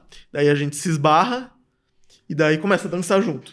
E daí depois da dança, cada um vai pra um lado. É isso. E é filmado meio de longe, então parece, começa o vídeo, parece que tá filmando a rua e daí acontece isso. Esse vídeo virou. é, viralizou, assim, na Indonésia. bizarro, bizarro, bizarro. Eu, come- eu descobri que ele tava viralizando em outros países quando eu vi comentários em outras línguas. Tinha muita gente comentando 55555. Daí eu descobri que 555 é como eles dão risada na Indonésia. Caraca. Porque a leitura do número 5 deve ser alguma coisa tipo ha, sei lá. É, a pronúncia. E daí bota ha, ha, ha, ha. Tipo, fa, fi, fi, fi. Se bem que Sim, ninguém ri kkkk, né? KKKK. É, sei lá o motivo. Mas é muito louco. Eu vi 555, eu falei 5, daí eu vi era Indonésia. E, e daí virou GIF. E quando vira GIF, como é um vídeo curto, você perde a noção do alcance, né? Saiu no 9gag na China. Um amigo meu foi fazer intercâmbio na China. E ele viu lá o meu vídeo. Do Ele The viu num Sims. telão na China, chegou. Tinha aqueles, A Times Square tinha. O GIF do Lucas. Nossa.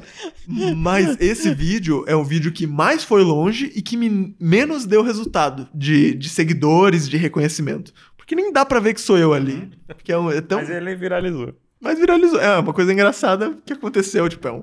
quando eu falo pra alguém, tipo, meu, sabe aquele vídeo? Sou eu. A pessoa fica. "Ah, meu Deus." Mas não me trouxe nada, assim. Eu fui. Isso foi muito bom pra aprender como a internet funciona, né? A internet não quer te dar crédito, a internet não quer te reconhecer, a internet quer rir e foda, e passa pro próximo. é isso. E daí. Exatamente assim. É tipo, legal. Caguei. Legal, foda-se. Esqueci. E daí esse vídeo meu é um ótimo vídeo pra isso. Legal, esqueci. E daí funciona pra viralizar, mas não. Agora os do The Sims já é um pouco mais legal, porque eu fiz vários, né? Então tem vídeo no YouTube E de onde meu você tirou essa ideia aí do The Sims? Tem alguma referência? Ou do The Sims. Sério mesmo? Sério mesmo, acredita? Do Eu Dota. tirei do jogo The Sims. Isso é engraçado. Não, eu, Do Free Fire. eu fiz. Aí tava jogando Minecraft e falei The Sims. Não, então eu tirei a ideia. Faz, há muito tempo eu fiz um vídeo de The Sims, desse estilo, mas eu fiz sozinho, só eu, assim. E daí funcionou, viralizou assim, um- ok, um milhão de visualizações. Que é legal, bastante, mas ok. É bem mais que ok, inclusive. E o quê? Ok. Que ok? Viralizou assim, ok. Ah, ok. Um milhão ok. de visualizações. Não, então, porque. ok, eu- que Ok. arrogante da porra. Não, é isso. Um milhão. Daí eu fui pra essa quarentena, fiz com meu pai e com meu irmão. E daí refiz com eles. É que daí foi muito no momento certo, eu senti assim. Porque eu fiz os The Sims, descobrindo que tinha um vírus e ficando em quarentena. E daí o meu irmão faz aniversário no, no, no vídeo, né? Sopra um bolo. E vira eu, como se tivesse crescido. Daí depois eu faço e vira meu pai. E tem uma coisa da lenda do herói. É, não sei se vocês já ouviram falar de todo filme tem uma estrutura de roteiro que é a lenda do herói, a, a jornada do herói. Né? Que a jornada do herói é basicamente é o cara começa de um jeito, vive uma aventura e no final ele retorna pro mesma pro mesmo ponto, só que modificado, só que com uma alteração, né? O jogo dele virou. O jogo dele virou. É isso, a, a jornada do herói é o jogo do cara virando. E daí, nesse vídeo do The Sims, tem isso. É exatamente isso. Assim, começa com meu irmão dormindo no sofá e termina com meu pai dormindo no sofá também. Então a pessoa tem essa satisfação, assim, de ai, amarrou.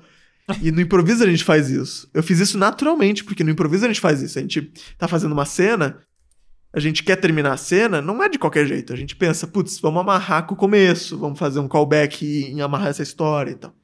E daí pegou 4 milhões, 3 milhões num lugar, 5 milhões em outro. Eu fiz outros vídeos. Tem um vídeo meu no, no YouTube que tá com 10 milhões de views. No YouTube só, e daí no TikTok mais 3 milhões, não sei onde mais 4 milhões. Então você acaba perdendo a noção porque outras páginas postam sem dar crédito.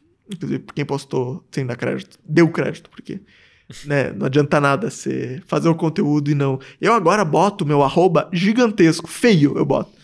No meio da tela, assim. Eu, eu cansei, porque eu botava no cantinho, eu não quero estragar O o conteúdo. corta, né? Agora eu falei, vai estar na minha cara, vai estar assim. Porque se a pessoa quiser tirar o arroba, ela vai ter que tirar uma parte importante Tem do uma conteúdo. galerinha que faz, tipo, mete uma marquinha d'água, assim. né? Eu faço, é, uma marca d'água meio transparente, mas muito evidente, assim. É, muito louco. Daí, esse mês foi, foi bizarro pra mim, assim, porque o meu pai pegou, minha família toda pegou Covid. E meu pai foi parar no hospital. Sério, assim, tipo, pulmão tomado e tal. E no dia que ele tava no hospital, tudo triste, é, tal. Horrível, assim. Agora ele tá bem, né? não vai ter um final triste essa história. graças a Deus. É, mas no momento que ele tava no hospital e a gente não sabia o que ia acontecer, o Felipe Neto postou um vídeo mostrando os meus vídeos do The Sims. E me elogiando um monte, assim. Ah, o Lucas Cunha e tal. E falando mal do Bolsonaro. no mesmo vídeo. No mesmo porque, vídeo. porque eu fiz um vídeo. Porque tem tudo a ver. É, não. porque tem tudo a ver. Aparentemente. Não, porque eu fiz um vídeo. porque eu fiz um vídeo da vacina. O título era Lucas Cunha X Bolsonaro. Versus versus Bolsonaro. Imagina. Lucas Cunha abraça Bolsonaro. É. Era uma montagem minha abraçando o Bolsonaro. Imagina. Não, é The Na Sims. Augusta. Eu fiz um vídeo do The Sims é, que tomava vacina. Os The Sims tomando vacina e no final eles viram jacaré. É, os The Sims viram jacaré. E daí o Felipe Neto reagiu, acho que uns três vídeos. Ele pega um, um vídeo meu lá, assiste, e no final ele assiste esse da vacina e termina o vídeo falando: Ah, é, parabéns, Lucas Cunha. é, Bolsonaro, não sei o que, é claramente uma crítica ao presidente. Parabéns, faça. Porque ele tá nesse movimento de. Enfim, não, não tô nem elogiando, nem criticando o Felipe Neto. Tô falando, foi isso que aconteceu. Ele fez isso. E eu mandei pro meu pai, que tava no hospital. E eu nunca na minha vida imaginei que meu pai não gosta do Felipe Neto. Mas ele disse que chorou, ficou emocionado, feliz, porque o Felipe Neto elogiou. E daí o meu pai aparece no vídeo. E o Felipe falou alguma coisa do, ah, esse pai não sei o quê, achou, achou legal que o pai, meu pai participava e tal. E bizarro, situações bizarras da vida, né?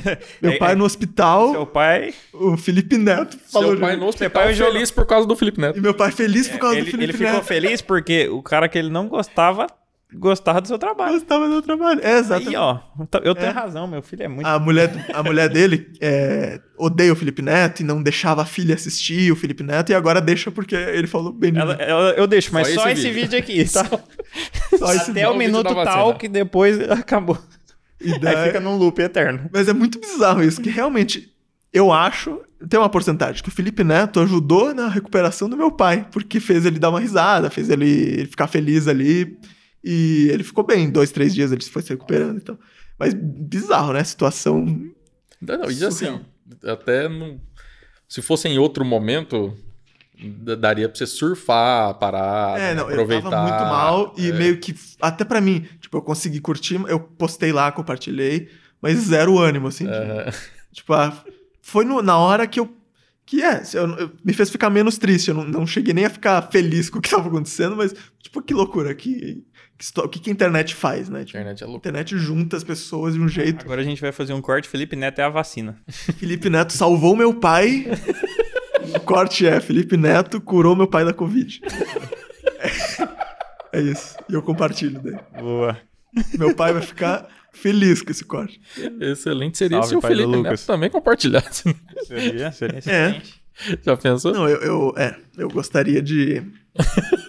de falar pro Felipe que eu sei que tá assistindo isso. Obrigado, você salvou meu pai. Salve, salve, Felipe. Boa, Felipe. Valeu, Fê. Boa, Felipe. Esse cara Esse já é cara já é, brother. já é brother, né? Uma intimidade, né? Valeu, Fê. Esperamos você aqui. Tá convidado também. Senão a gente vai fazer no The Sims. The Sims. E você joga bastante The Sims? Nada. Nunca joguei. De verdade. Caraca, e você.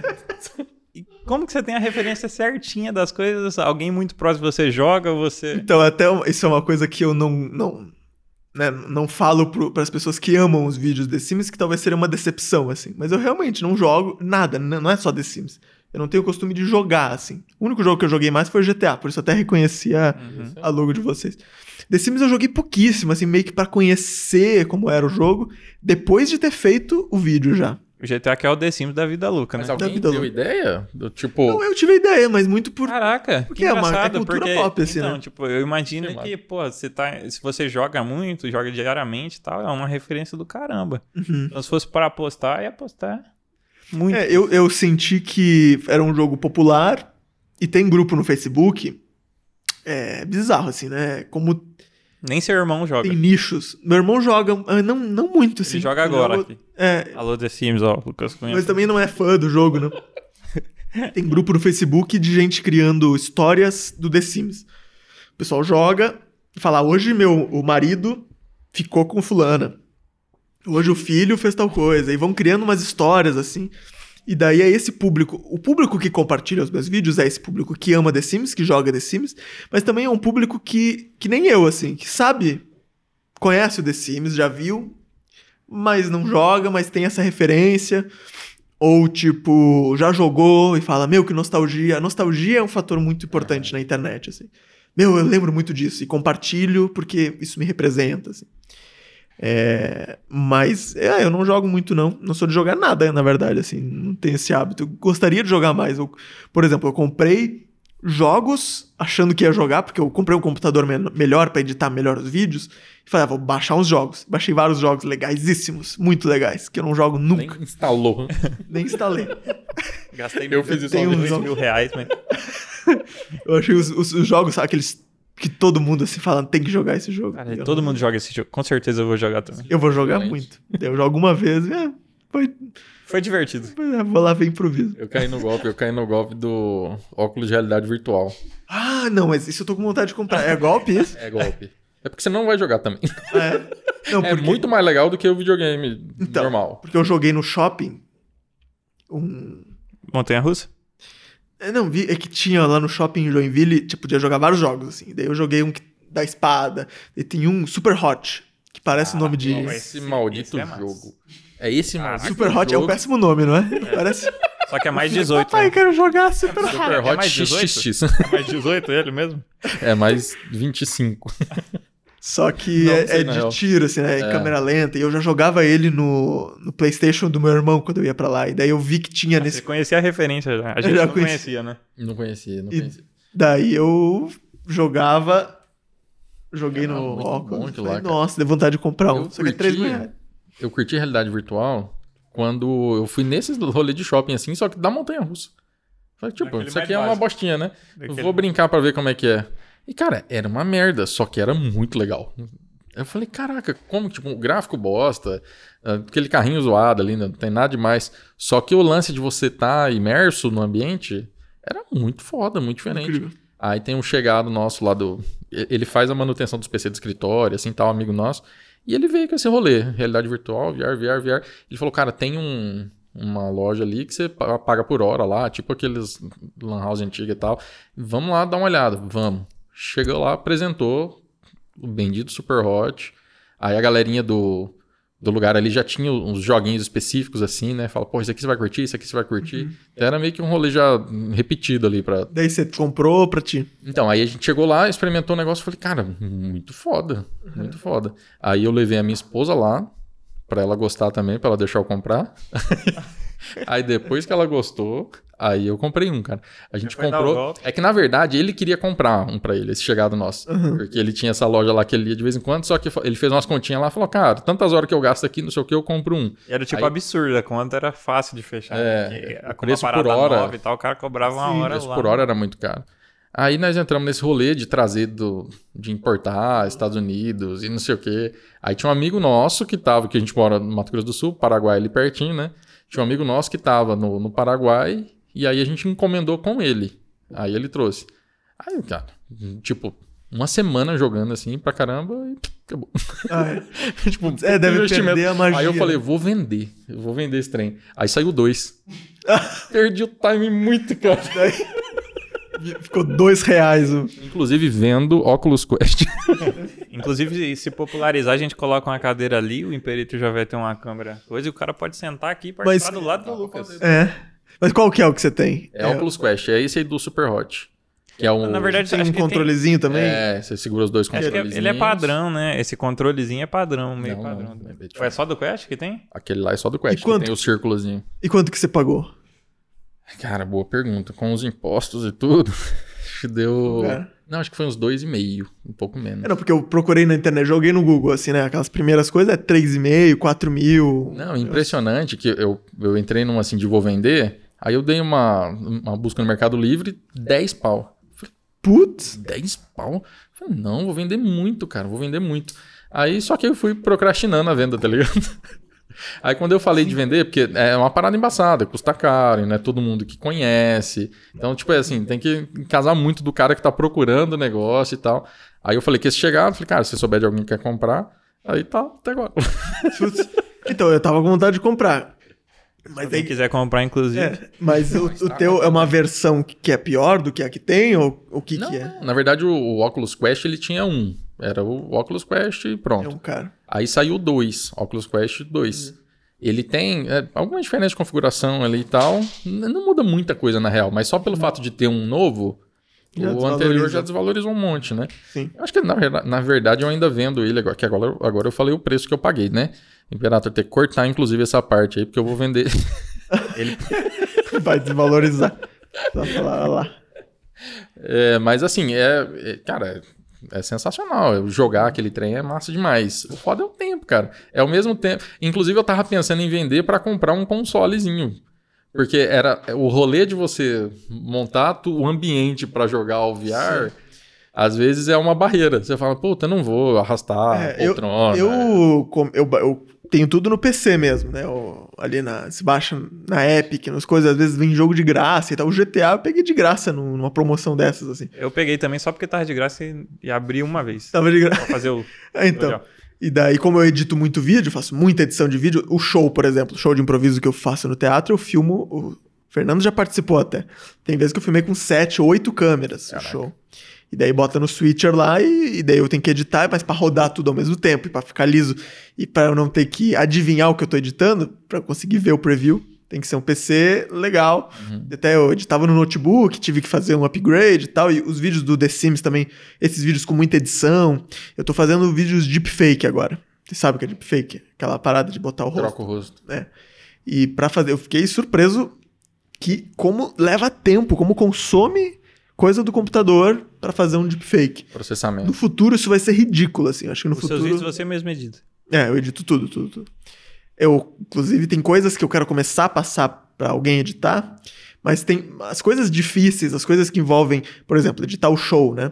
Eu acho que é uma escolha muito artística mesmo, sabe? De. Porque é um show de improviso. Mesmo que for alguém apertar o botão, você vai ter que estar lá e tá É. opinando e tal. Porque é um show de improviso e eu, e eu escolho muito o que eu quero que entre e o que eu não quero que entre. Porque no teatro tem coisa que funciona, no vídeo não. E também tem uma coisa de corte de câmera, de, sabe? Eu sei que a plateia riu, não da piada dele, mas da minha reação a isso. Ou riu do músico. Então, o cara que vai editar, às vezes, vai ficar botando na, na cena. Não é na cena, a câmera tem que estar no que é engraçado. Sim. Às vezes a câmera tem que ir pro músico, mesmo que na cena tá rolando alguma coisa. Então, essa visão é, eu acho muito importante eu fazer. E não é um trabalho tão demorado. Você, eu levo o tempo do vídeo pra assistir fazendo o switcher, depois conserto tudo e tal. É, e daí os do The Sims também sou eu que edito. E eu quero criar um formato mais simples de vídeo para eu conseguir passar para alguém editar e criar conteúdo mais frequente, mais todo dia. Porque eu não Fora que consigo. Aqui em São Paulo também, meio. Os, os bons videomakers são muito caros, né? É, cara, você, te- você teria que ter um vídeo compartilhado do Felipe Neto por semana. Por semana para valer a pena. É. É, Aí bem, é bem complicado mesmo. Tanto que a gente tá pensando em fazer um. um apoio, tem o Apoie-me. A gente tá pensando em fazer um apoio. Mas depois a gente fala disso. É o bordão daqui? Depois a gente fala disso. É um dos. Mas é eu tava falando. estratégia de retenção de público, entendeu? Ótimo. A O gente público passou vai ficar um pouco final. por isso também de, de é, com o podcast. Tipo, a gente tá aqui, o Imperator fazendo a captação toda, participando do rolê e tal. E aí quando a gente chega lá pra gente editar, que a ideia original era essa. Uhum. Aí a gente vai pra lá para São Paulo, faz a captação com o pessoal e tal, ele manda os arquivos brutos pra gente, a gente edita aqui. A gente tem equipamento e tal pra editar. Mas aí não Aí o Imperator falou: "Não, vou editar um primeiro aqui pra vocês verem como é que fica", que ele já fez na malícia também. Já fez na malícia pra mostrar o trabalho e tal, muito esperto ele inclusive. Muito esperto. Bom vendedor. Aí Agora vai precisar. Vai precisar bancar um ser humano novo, né? Precisa ter dinheiro. Exatamente, já Aí a gente no plano. entendeu. Aí É. a gente entendeu, que eu achei que ele tava querendo comprar iate. É, Eu achei é, que ele já tinha comprado, inclusive. não é iate, é Enzo. É o nome daquilo. Ou Valentina. a É, gente não, não, sabe. é Helena, né? É, Valentina Helena. Valentina Helena. É nome composto. Ele já, ele já considerou Valentina já ficou É. dentro aí. Né? Cara, pega mais uma aí, cara. Vou pegar mais uma. Eu tô tomando aguinha aqui. À vontade, fica- jovem. fica- Eu tava falando só do deepfake. Vocês- Vocês já viram o Bruno Sartori? É um cara que é conhecido pelo deepfake. Ele faz deepfake do Bolsonaro e tal. Não, mas- É, falar, mas. É, ele ficou gr- conhecido por isso, por fazer deepfake. E daí eu vi o trabalho dele, comecei a pesquisar como que faz e comecei a fazer. Eu fiz um deepfake. Deepfake é você botar o rosto de alguém em outra pessoa, né? E daí fazem, tipo, pega o rosto do Bolsonaro e coloca na chiquinha do Chaves. E aí uma cena que ela tá falando um negócio e tira de contexto, fica engraçado. O que eu fiz? Eu comecei a fazer vídeo de... de co- conversando com pessoas famosas. Então eu fiz com o Lua Santana. E daí eu O Santana lá de Campo Grande, Mato Grosso do Sul. né? Detalhe. Daí eu fiz o vídeo com ele, que eu chego pra ele e falo, Ei, Lua Santana, tudo bom? E ele vai respondendo pra mim, cantando músicas, né? Eu fiz ele primeiro, porque muita gente diz que eu pareço com o Lua Santana. Eu não acho, mas muita gente fala, muita. Tipo, eu ia no Burger King, ali na Augusta, e o cara sempre botava meu nome, porque eles chamam pelo nome, botava Lua, Lua Santana. E daí, na internet também comentam nas minhas fotos, meu, eu achei que era o Lua Santana. Daí eu fiz com, com ele, eu, eu botei a cara dele em mim, respondendo Ninguém e tal. sabia quem que era quem. Ninguém sabia quem que era quem. E o legal desse vídeo é que as pessoas ficam nessa. É o Luan? Não, não é o Luan. Rola essa dúvida, é ele mesmo? Vocês E- viram que o Luan fez uma pergunta e o Lucas respondeu cantando? Ele canta. A voz dele é Inverte, igual também. É, que voz boa dele. E daí, o Luan Santana compartilhou o vídeo. O vídeo no TikTok pegou milhões de views também e tal. E, mas pra fazer um deepfake, leva uns 5, 6 dias, 7 dias. 24 horas rodando o computador. Eu boto lá o banco de imagens. é, tem que ter muitas imagens. Isso de processamento. Processamento, processador, placa de vídeo. É tipo, trabalhando, sem parar, assim. Você bota lá as imagens do. É que é bem complicado porque não tem um programa com um layout bonitinho, tipo um Premiere da vida, que faz um, um deepfake. É meio que na programação, sabe? É no. É no. Prompt de comando lá, tipo, em código, é um negócio que você vai dando os comandos e ele vai fazendo. Então você bota a, A pasta. entrevistas e vídeos do Luan, é, o vídeo que eu, o meu que eu quero botar o rosto, daí põe lá um comando para ele separar o rosto em várias fotos, depois fazer o recorte, depois daí fica lá cinco dias ele é, inteligência é o machine learning, né? Que ele a própria máquina fica é, fazendo. Melhorias, o reconhecimento. Aí Daí, ele bugou quem que era o Lucas. e- que- até uma hora que você não Ah, sabe. por isso que levou cinco dias. No tempo normal seria 15 Verdade. minutos. Se fosse o Gustavo Lima, tinha ido rapidão. Eu fiz do Gustavo Lima, fico 15 minutos pronto. Do Luan demorou. A máquina, ué. Quem que é quem? Mas do Gustavo Lima também ele compartilhou. Eu fiz do Gustavo Lima com um amigo meu que fisicamente. Porque a graça do vídeo que eu tô fazendo, do estilo de vídeo, é fisicamente a pessoa ser parecida com o cantor, né? Porque daí tu bota o rosto e parece tipo, que é a pessoa.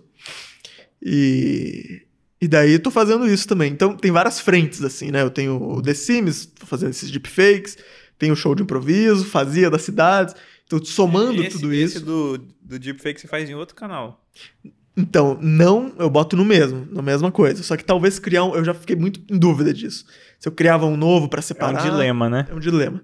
É que o do deepfake eu só consigo fazer um por semana no máximo, né? Porque é realmente impossível. Mas e o do The Sims também é difícil fazer um por semana. É, é complicado. Do The Sims, inclusive, eu saí. Me, me contrataram pra sair na propaganda do TikTok. O TikTok me chamou, falou: Ah, queremos botar teu vídeo lá e tal. Daí eu gravei um vídeo pra eles. E daí saiu a propaganda, mas daí eu depois descobri que era uma das versões da propaganda. Vão ter outras versões que vão aparecer e tal. Mas na versão que saiu, até, tem como botar aqui alguma coisa ou não? Essa tela é, Ah, é meio embaçadinho. A gente pode é fazer. difícil, né? É porque é engraçado que tem um frame. Fazer, peraí. Salve TikTok. Salve Tamo- TikTok. tamo- o jogo virou, tá firme. Merchan grátis. A melhor rede do jogo virou é o TikTok, inclusive. Ah, é? Mais resultado. O que, que vocês têm lá? A gente, tá- a gente posta uns cortezinhos de até um. Ah, massa. Então, eu tenho contato com umas pessoas lá. É louco porque o TikTok não monetiza, né? O próprio TikTok. Mas daí entraram em contato comigo e. E é legal, assim, tipo, a... se você faz a campanha com eles e tal, é... o pessoal parece bem atencioso e tudo. Legal. Então, tipo, o, o YouTube, o Facebook, por exemplo. Facebook, eu faço vídeo lá há muito tempo e é horrível o atendimento do Facebook, assim. Não tem um contato, não tem um, um- uma pessoa, um... O próprio YouTube, eu já vi youtubers grandes com milhões de inscritos falando que não tem nenhum atendimento especial, que não dão bola pra eles. E no TikTok, eu nem sou tão grande, mas já tem um pessoal que me, sabe, que, que parece que se importa um pouco mais, assim. Então é um elogio ao TikTok. mas essa propaganda saiu, ó.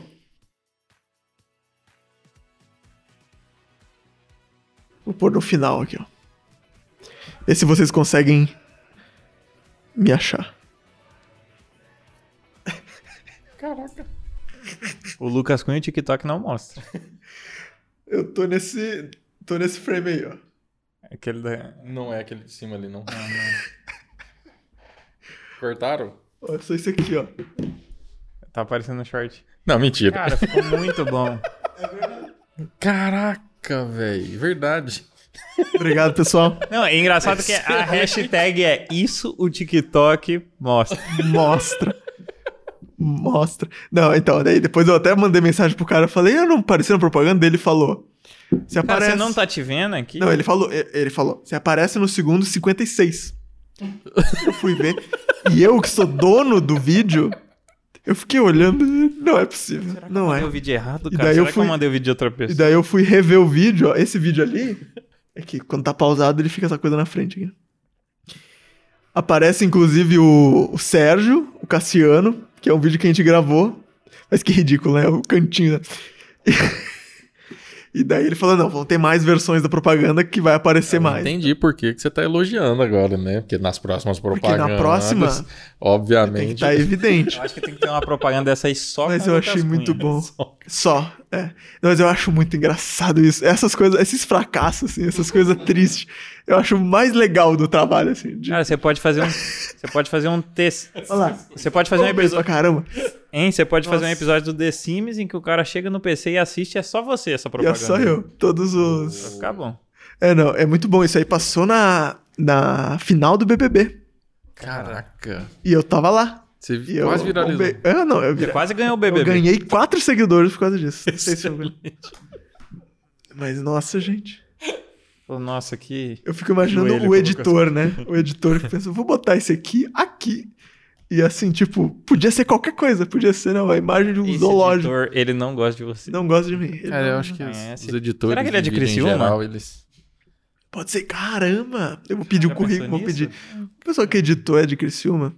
Matou a charada. Se for de Jaraguá, eu vou ficar decepcionadíssimo. Não, se for de Jaraguá era só você. Era só é eu. Lucas Cunha de TikTok mostra. Já tá aí. Sim. Mas é engraçado essa propaganda que tem os, o casal de velhinhos. Deixa eu achar aqui. Vocês já viram esse. Aqui, ó. Essa senhorinha do meio aí. É um casal de, de velhinhos que dublam vídeos. E a mãe e filha gêmeas ali. O casal É de verdade. e eles me seguem, comentam todos os vídeos meus. É muito fofo os dois, assim. É o meu, meu TikTokers favoritos. São um casal de velhinhos dublando vídeos. Vovôs TikTokers, Vovôs vocês estão TikTokers. convidados pro jogo virou. São incríveis, incríveis. Eu tô conversando. Esses aí, com certeza, eles vão ter muitas viradas de jogo pra nos contar. Opa, eles que É. têm. Não, só pra começar, né? De estar no TikTok. Pô, nossa senhora, tá convidadíssimo. Eu tô falando com eles pra gravar um, um The Sims com eles. Caraca, Eles depois, depois você passa o contato deles. Mas é muito fofo. Eu acho o mais legal do TikTok, não do TikTok, mas da internet em si, assim. Vou até tirar aqui e botar a imagem. Bota a sua Como é que parte bota que você aparece aí. a parte que eu pra destacar, né? Então, vou botar aqui. É, opa. Ali no cantinho. Isso. Mas Olha o, você ali, ó. o legal A gente colocou você Isso no logo também. é meio Só que o, o, o, o designer é de Criciúma que fez. né? é meio monstro de SA. Não tem negócio do monstro de SA que o que o Mike Mazovski fica bem na frente, atrás da logo. e ele é redondo e a logo fica bem na frente dele, assim. É muito Excelente. na internet o que eu mais gosto são os conteúdos que Pra fazer aquele conteúdo tem que ser aquela pessoa naquele lugar, naquele momento, assim. Tipo esses vídeos do, dos vovôs tiktokers, né? Se fosse dois jovens, não seria legal. A graça é por ser eles, naquele lugar, daquele jeito, com aquele conteúdo. Tipo, é, quando você vê que aquilo ali não é forçado, que, que a graça do conteúdo é porque aquilo ali aconteceu daquele jeito, naquela hora. E isso em um sentido macro, assim, né? Tipo, se a pessoa tem um perfil específico. E o improviso, o show de improviso, explora justamente isso, assim. A graça de um show de improviso vai ser sempre diferente. Você vai assistir um show de improviso e vai rir por causa daquele dia, daquele contexto, daquele momento. Se você tirar de contexto, e daí vem o vídeo, né? Por exemplo, num show de improviso, às vezes acontece, por exemplo, numa cena, essa coisa do abraço.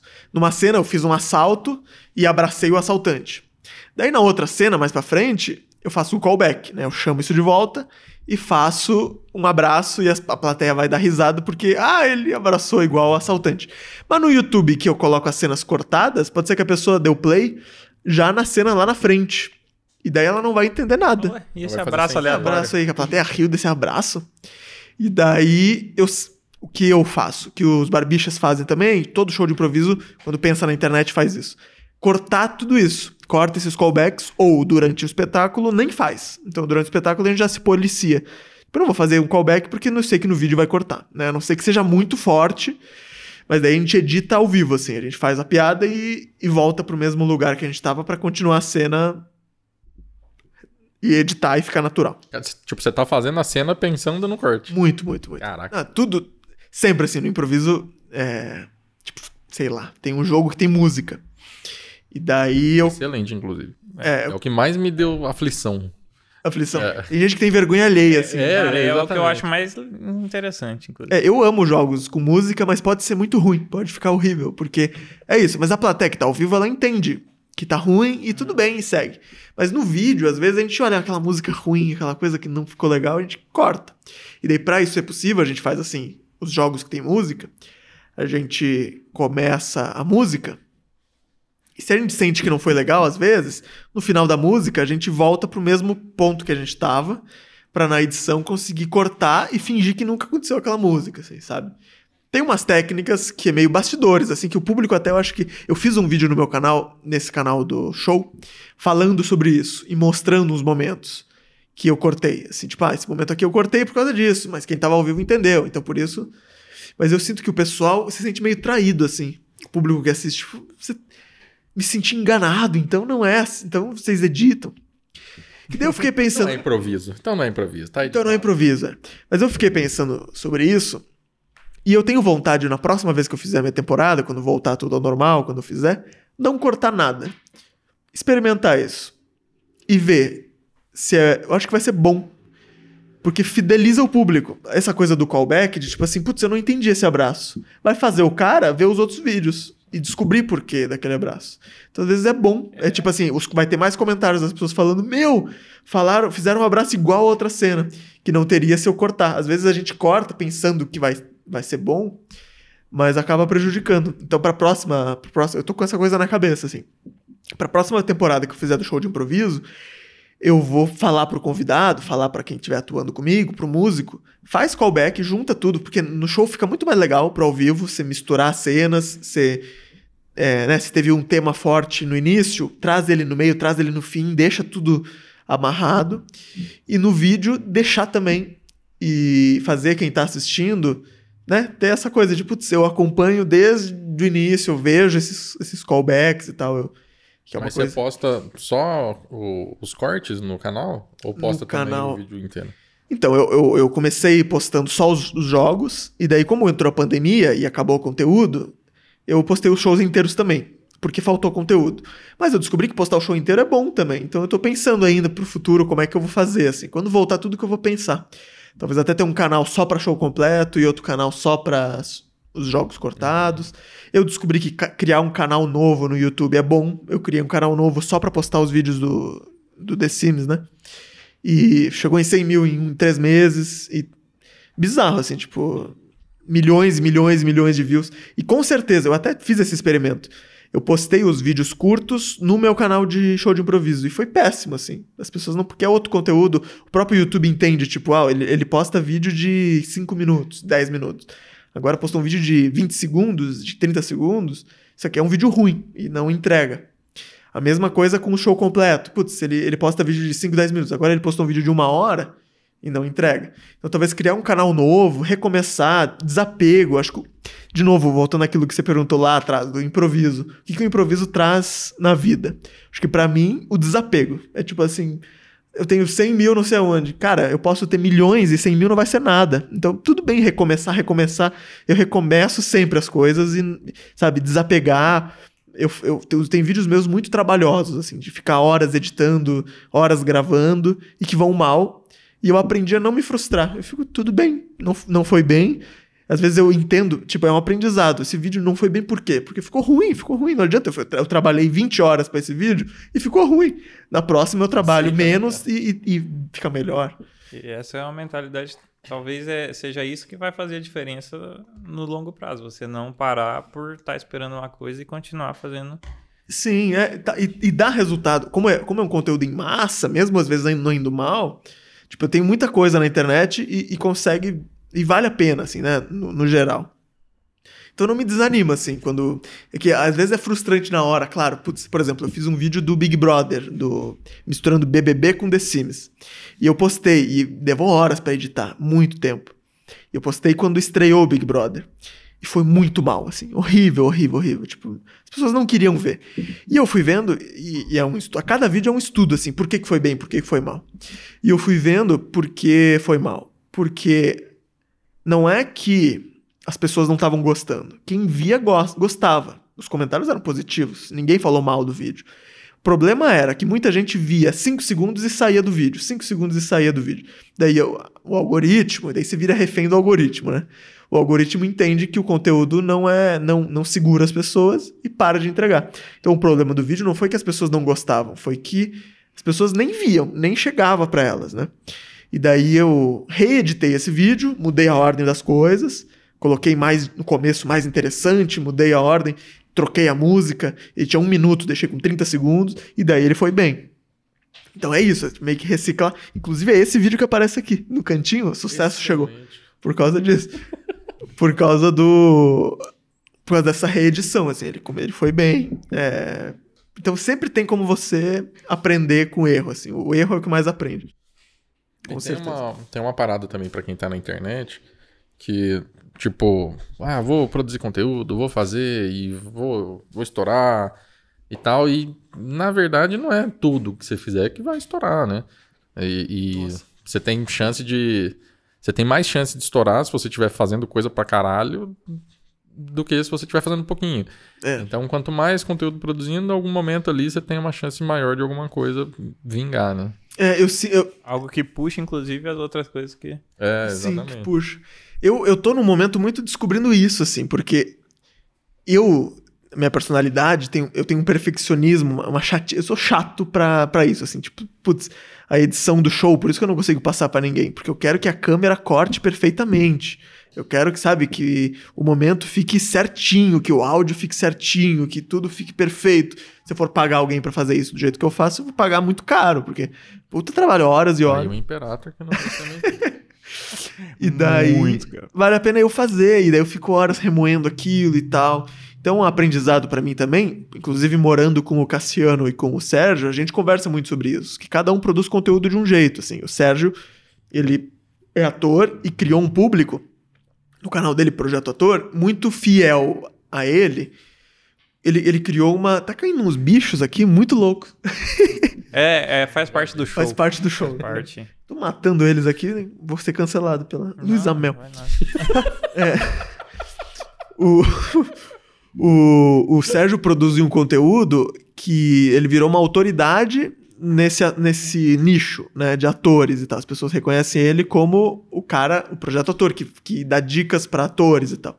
O Cassiano produz conteúdo de poesia, então ele. Conteúdo em massa. Tem dia que ele faz 10 vídeos, 8 vídeos num dia. É impossível eu fazer do meu tipo de conteúdo 10 vídeos. É impossível eu fazer um vídeo por dia, porque eu preciso de um dia pra gravar, meio que não dá num dia pra editar já, daí eu acabo postando no outro. Então é difícil, assim, eu, eu quero fazer uma co- coisa mais em massa, porque eu sei que é isso que funciona, mas é, É o dilema, né? Entre o a dilema, qualidade, qualidade e quantidade. quantidade. é, o ideal pra mim é conseguir um dia ter quantidade e qualidade ao mesmo tempo. É, putz, tô postando um, um vídeo por dia bons, que eu olho e tenho orgulho, que eu não vou sentir vergonha ou que eu vou achar ruim, Mas sabe? provavelmente você não vai conseguir isso se você mesmo... Centralizar. É. É, na verdade, arrisco dizer que é impossível. Inclusive, a Precisa. gente talvez possa ajudar mais ele nesse problema no Drunk Canvas. Drunk Canvas. Drunk Canvas. Então chama o Drunk Canvas.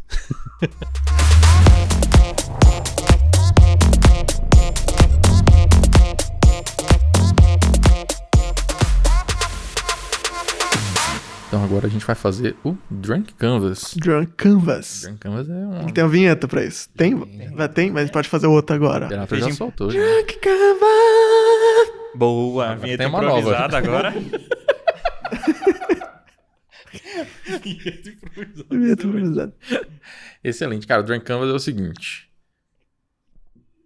um método de solução de problemas de desenvolvimento de negócios. Olha só. Basicamente, o famoso brainstorming potencializado, né? Você tem a sua criatividade potencializada por uma pequena dose Uhum. da cachaça seleta Meu Bar, que é um projeto nosso também, um bar conceitual. A gente vai falar também dele daqui a pouquinho. É, então, aqui no Drink Canvas, a gente toma aqui, eu e o Dilon, a gente toma a nossa cachaça seleta, Meu Bar, e você tem a opção de tomar a seleta Meu Bar ou não, né? Porque a gente serviu para você aqui dois copinhos, que a galera não sabe o que é o que. Então, você tem a opção de optar aí pelo Uhum. Mas eu achocolatado de marca Posso genérica. tomar os dois também, né? Fica à vontade. É uma delícia os dois. misturar e fazer um Misturar e depois eu vou pro banheiro ali. E pegar mais seleta também. E mais, todinho, mais É, achocolatado que. Mas o chocolate depois depois de você escolher um deles, Fica você joga solto. Sim. Eu vou fazer um jogo de improviso, então. Boa. Eu vou beber os dois, mas eu não sei qual eu vou beber primeiro. Eu vou. vou- Olha. Mis- Cara, é- eu só me quero... entreguem um aqui, Tá. e daí eu vou beber o que for. E daí tem aquela coisa: vocês já beberam água achando que era água e é água de coco? Não. Que Eu dá uma surpresa, assim. Água achando que era água e era vodka. Eu já bebi. Ó, ó, eu já bebi possível. vodka. É, ou qualquer outra coisa. O sabor que você. Tipo, Eu acho que é água de coco. Daí eu beber água, dá uma sensação muito louca, porque você não sabe o que tá vindo. Cara, Excelente. mas a pior sensação que tem é quando você bebe uma cachaça achando que ela é a Seleta Meu Bar. e ela não é a Seleta Meu Bar. É a pior coisa Daí do é horrível, né? É horrível. E aí você só consegue superar essa sensação ruim tomando, Tomando a cachaça. Seleta Meu Meu Bar. Brincando. Então tá. Brincando. Então me entreguem um, um do. Antes, um- antes, só vamos fazer o brinde oficial. É, o brinde oficial, que é uma tradição. Dinheiro infinito Dinheiro e saúde pra todo saúde mundo. Pra todo mundo. Pronto. Dinheiro. E agora sim a Thay vai escolher Momento. um dos dois aqui pra ele beber. Não, fecha o olho ele- Vamos? Não? Hã? Vamos ele fechar o olho e você mistura. Misturar em que É sentido? pra escolher uma. é Embaralhar. Mistura, fazer um. um- Tá, vai. Então, coloca... Uau. Faz o seguinte, coloca a mão na mesa. E aí eu vou colocar as duas aí perto da tua mão e você vai escolher uma das duas.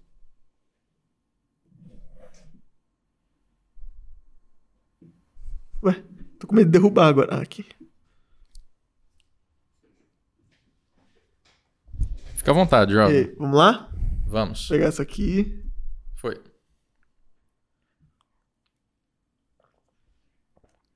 A melhor cachaça. Foi todinho, mas vamos agora, né? A partir de agora, só quero o Drunk Canvas nesse estilo. Excelente. Menos que isso, eu não aceito. Muito bom. Lucas Cunha. Muito melhor que o achocolatado genérico. Olha só, tô falando. Lu- O cara revolucionou o Drink Canvas. E uma dica, você em casa, toma os dois. Foi uma experiência muito boa. Toma o, o achocolatado e depois toma a cachaça. Ou vice-versa. Ou você pode também Cachaça tentar... Seleta Meu Bar trincando. É a melhor. Você percebe como eu gostei? Eu, eu, eu virei a cachaça e o todinho sobrou um pouquinho. Excelente. Inclusive tem mais, pode trazer também a garrafa um pouquinho mais pra cá, Imperator, por favor. Que Pode ficar à vontade a qualquer à momento. vontade a tá? qualquer momento. Do tomar da noite também. Ela é muito boa. Muito bom. Canvas! Feito no. Feito no do Sul. Do Sul é o. Porque você vai falar que a gente mora no. Você, no caso, alguém vai falar que mora no Mato Grosso, a gente vai corrigir do Sul. Então a gente já tá abreviando. Feito no do Sul. Para cada dose, uma ideia. Excelente. É, exatamente esse é o resumo do Drunk Canvas. agora a gente vai ter ideias excepcionais. Muito legal, Cachaça from Brasil. Inclusive dá pra tentar também um show de improviso, um drunk improviso. É. Um drunk. Canvas. Já Drunk improviso canvas. Podemos fazer. Nossa, seleta meu bar, já pensou? Vamos. Vamos marcar? A gente já tá fazendo alto. Você viu que a Seleta meu bar É ela só já. vai- collab, né? Hoje, é- hoje cedo ela já tem um evento. A gente vai fazer um evento de esporte eletrônico. Agora também tem a possibilidade do, do evento de improviso, que o Dylan vai participar também, porque ele é um excelente improvisador. E é isso aí. Você já me colocou, né? Agora eu vou ter que improvisar aqui. V- vamos fazer um, um pequeno joguinho de improviso pra falar da cachaça aqui? Vamos. Fazer o seguinte: qual dos dois quer, quer participar da, da conversa e qual dos dois prefere fazer a dinâmica de fora? Provocar a gente. Rapaz. Eu vou, eu vou explicar o jogo. O Dylan faz a dinâmica. Tá, então a gente vai conversar aqui e você vai falar letras. Tá? Ah, tá. E eu tô no jogo então. Tu tá no jogo então. Beleza. Era- era o Escolhi errado, só vamos. Resultado do drink. Não, é isso aí. Pra cima dele. Improvisa, De- improvisa. depois, a gente, exatamente. depois dá pra Sou trocar. um mestre do Depois dá pra provocar. Mas daí então a gente vai falar aqui da cachaça. Troca. É, não, é outro jogo, é outro jogo. A gente vai falar aqui do Todinho. A gente vai falar da cachaça. E a gente vai conversar o papo que a gente já tava tendo na entrevista aqui, da, da- do podcast. Não é entrevista, né? É um bate-papo. Não, não é entrevista. E você vai falando letras toda vez que a gente fizer assim. Então a gente tá falando, faz assim, você fala uma letra. Qualquer letra do alfabeto. De A a Z, fora de ordem, qualquer ordem.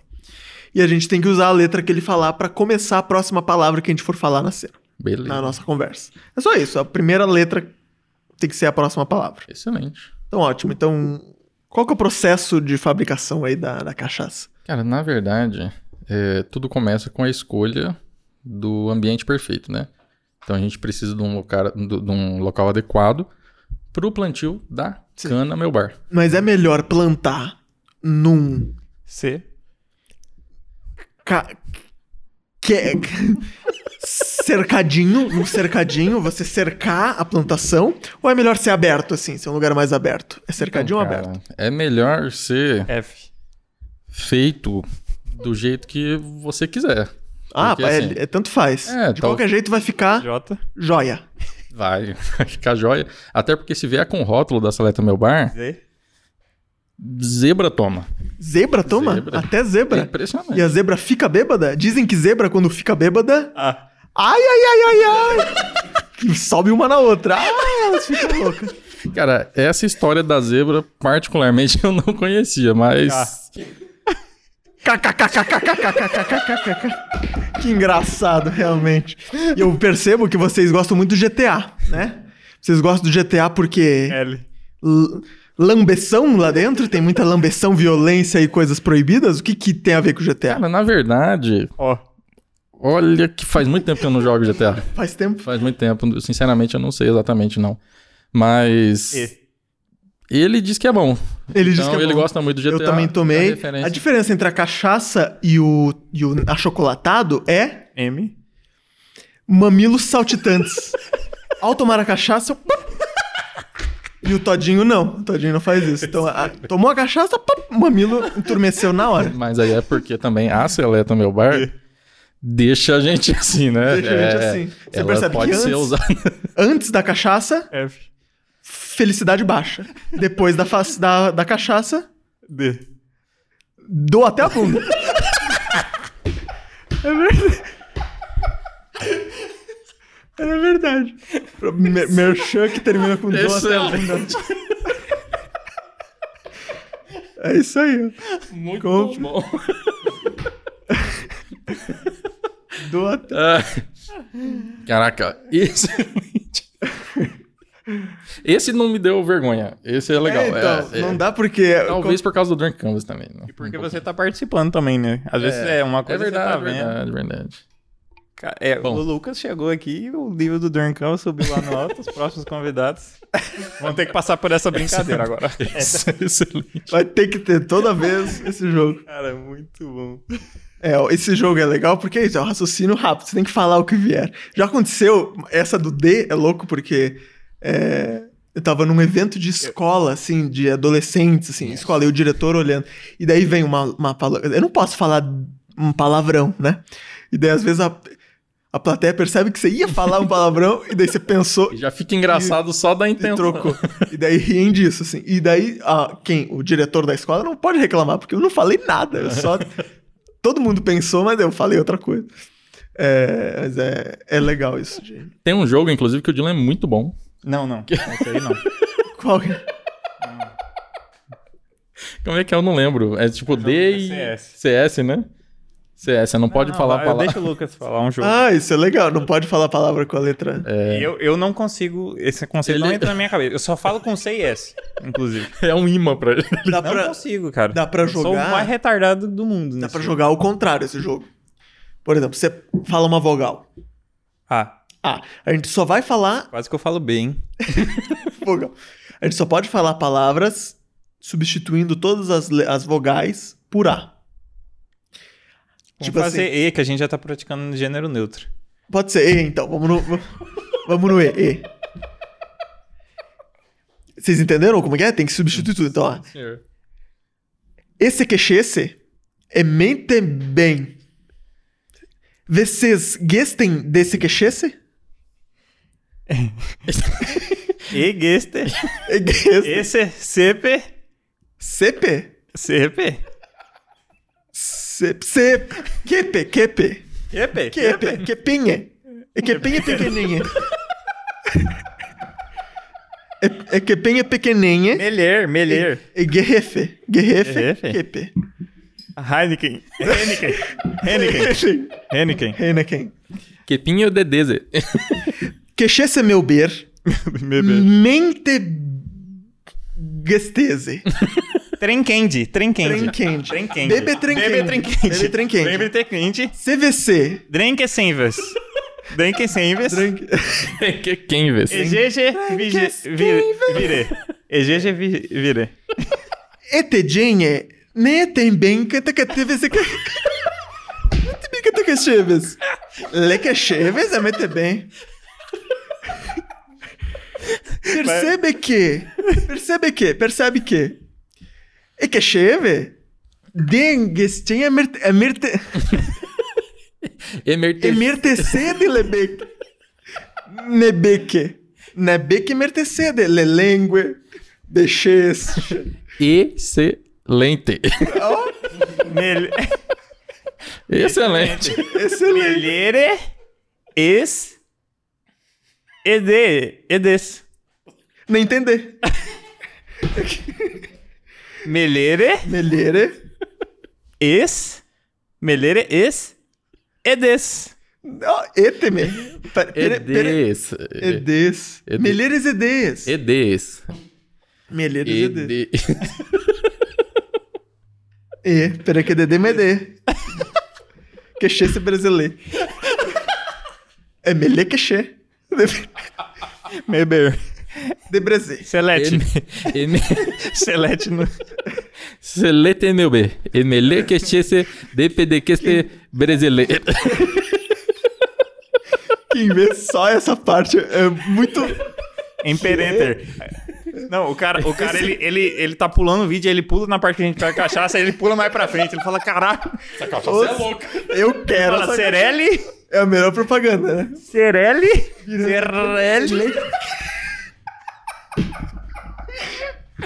A pessoa vê. Cerelli? Tem que ter um corte assim, né? Tipo, vamos beber a cachaça? Vamos. Ele é que chega, ele é que ele Ele é ele é que chega. Ele é que chega. Caraca. É meio... VT certê. VT em certê. Né, cara? Desse.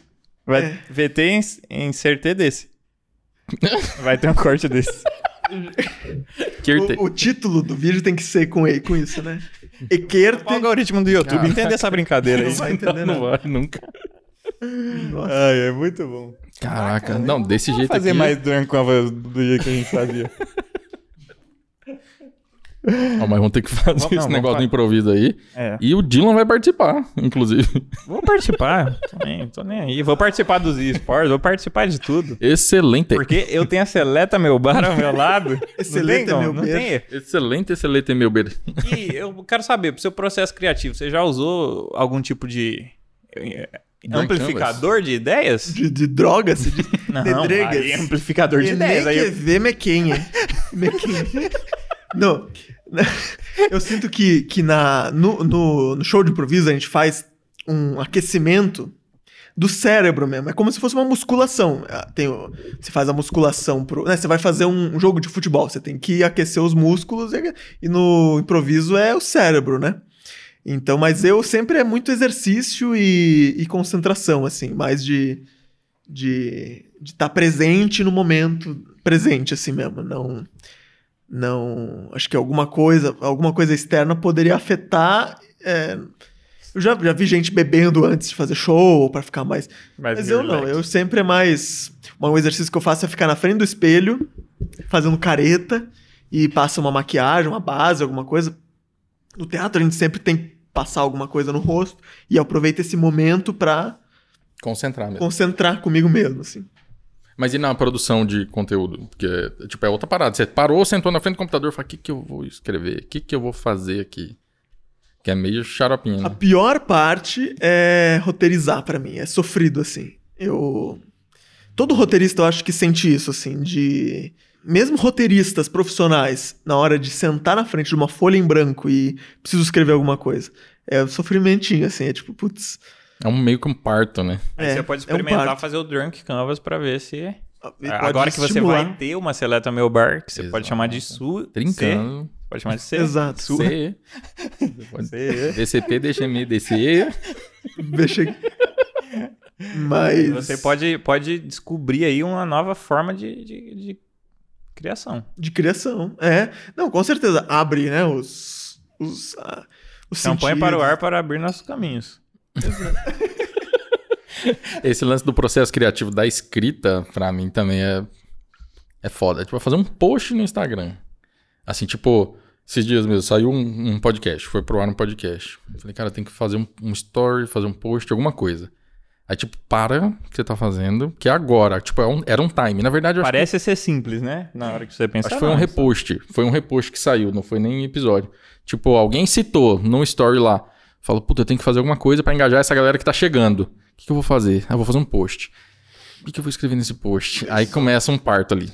Mas Parece que é tão simples, você fica meia hora. Sai. E só sai É. depois do Canvas.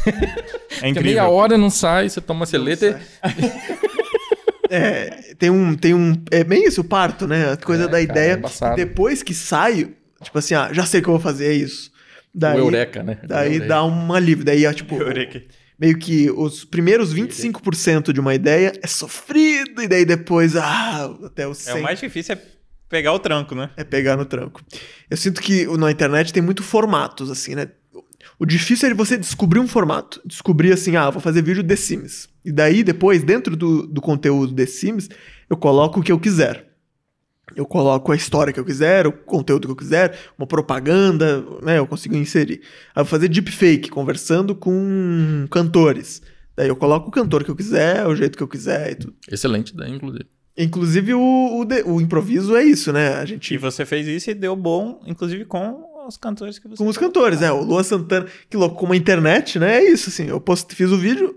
E você o- imaginava que podia ter essa repercussão? Eu imaginava. Do Luan Santana, eu imaginava porque ele já tinha compartilhado um outro vídeo meu, eu conheço o produtor dele, tem meio que tem Ele olhou pra relação. você, esse cara é parecido comigo. É, ele é parecido comigo. Mas o Gustavo Lima, por exemplo, nunca conheci o cara. E ele comentou, compartilhou. Então, tipo, a internet. Se você faz um conteúdo. Eu realmente acredito que é aquela coisa da quantidade e qualidade, né? Eu acredito. Tem dois caminhos. Ou você faz em quantidade pra caramba até encontrar um conteúdo que, que funcione. E daí você busca qualidade. Tentativa e erro até. É, até buscar um- qualidade. Ou você já pensa na qualidade desde o início e vai fazendo até encontrar um conteúdo que funcione e daí você investe pra ter quantidade. Eu acho que é esse o caminho que eu descobri que funciona pra mim, assim. É muito pessoal, porque é muito gosto, assim. Eu não me sentiria bem fazendo só quantidade e, e tá incomodado com a qualidade. Então eu prefiro ter menos quantidade e mais qualidade e ter certeza que eu vou fazer esse vídeo e as pessoas vão gostar e fulano vai compartilhar e vai chegar em tal lugar, mesmo que não seja tanta quantidade.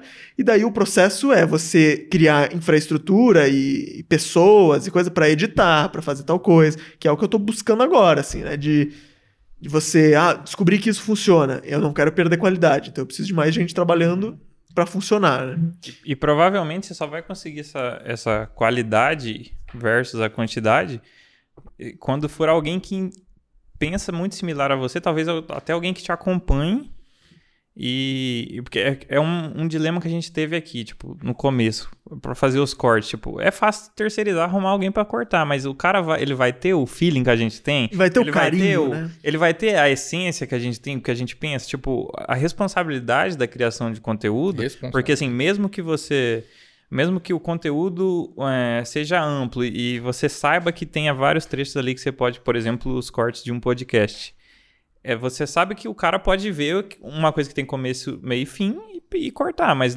tá na essência, tem a ver. Sim. Tem, tem esses detalhes. Eu acho que tem uma coisa e de. Acho que esse que é o maior desafio, na real. É, tem uma coisa de, de carinho, assim, sabe? Da pessoa valorizar o conteúdo não só como um, um trabalho, mas ter um carinho daquilo e fazer aquilo com, com amor mesmo, tipo assim. E ele tem uma visão que seja similar à sua, né? É, entender tá a sua aquela... visão. Eu, eu gasto muito tempo no meu conteúdo que eu não gastaria se fosse para alguém. Eu gasto uhum. para mim, né? Difícil até, porque existe essa parada da. Cara, da, da interação, da, da conexão com, a, com o trampo, né? Que não deixa de ser um trabalho.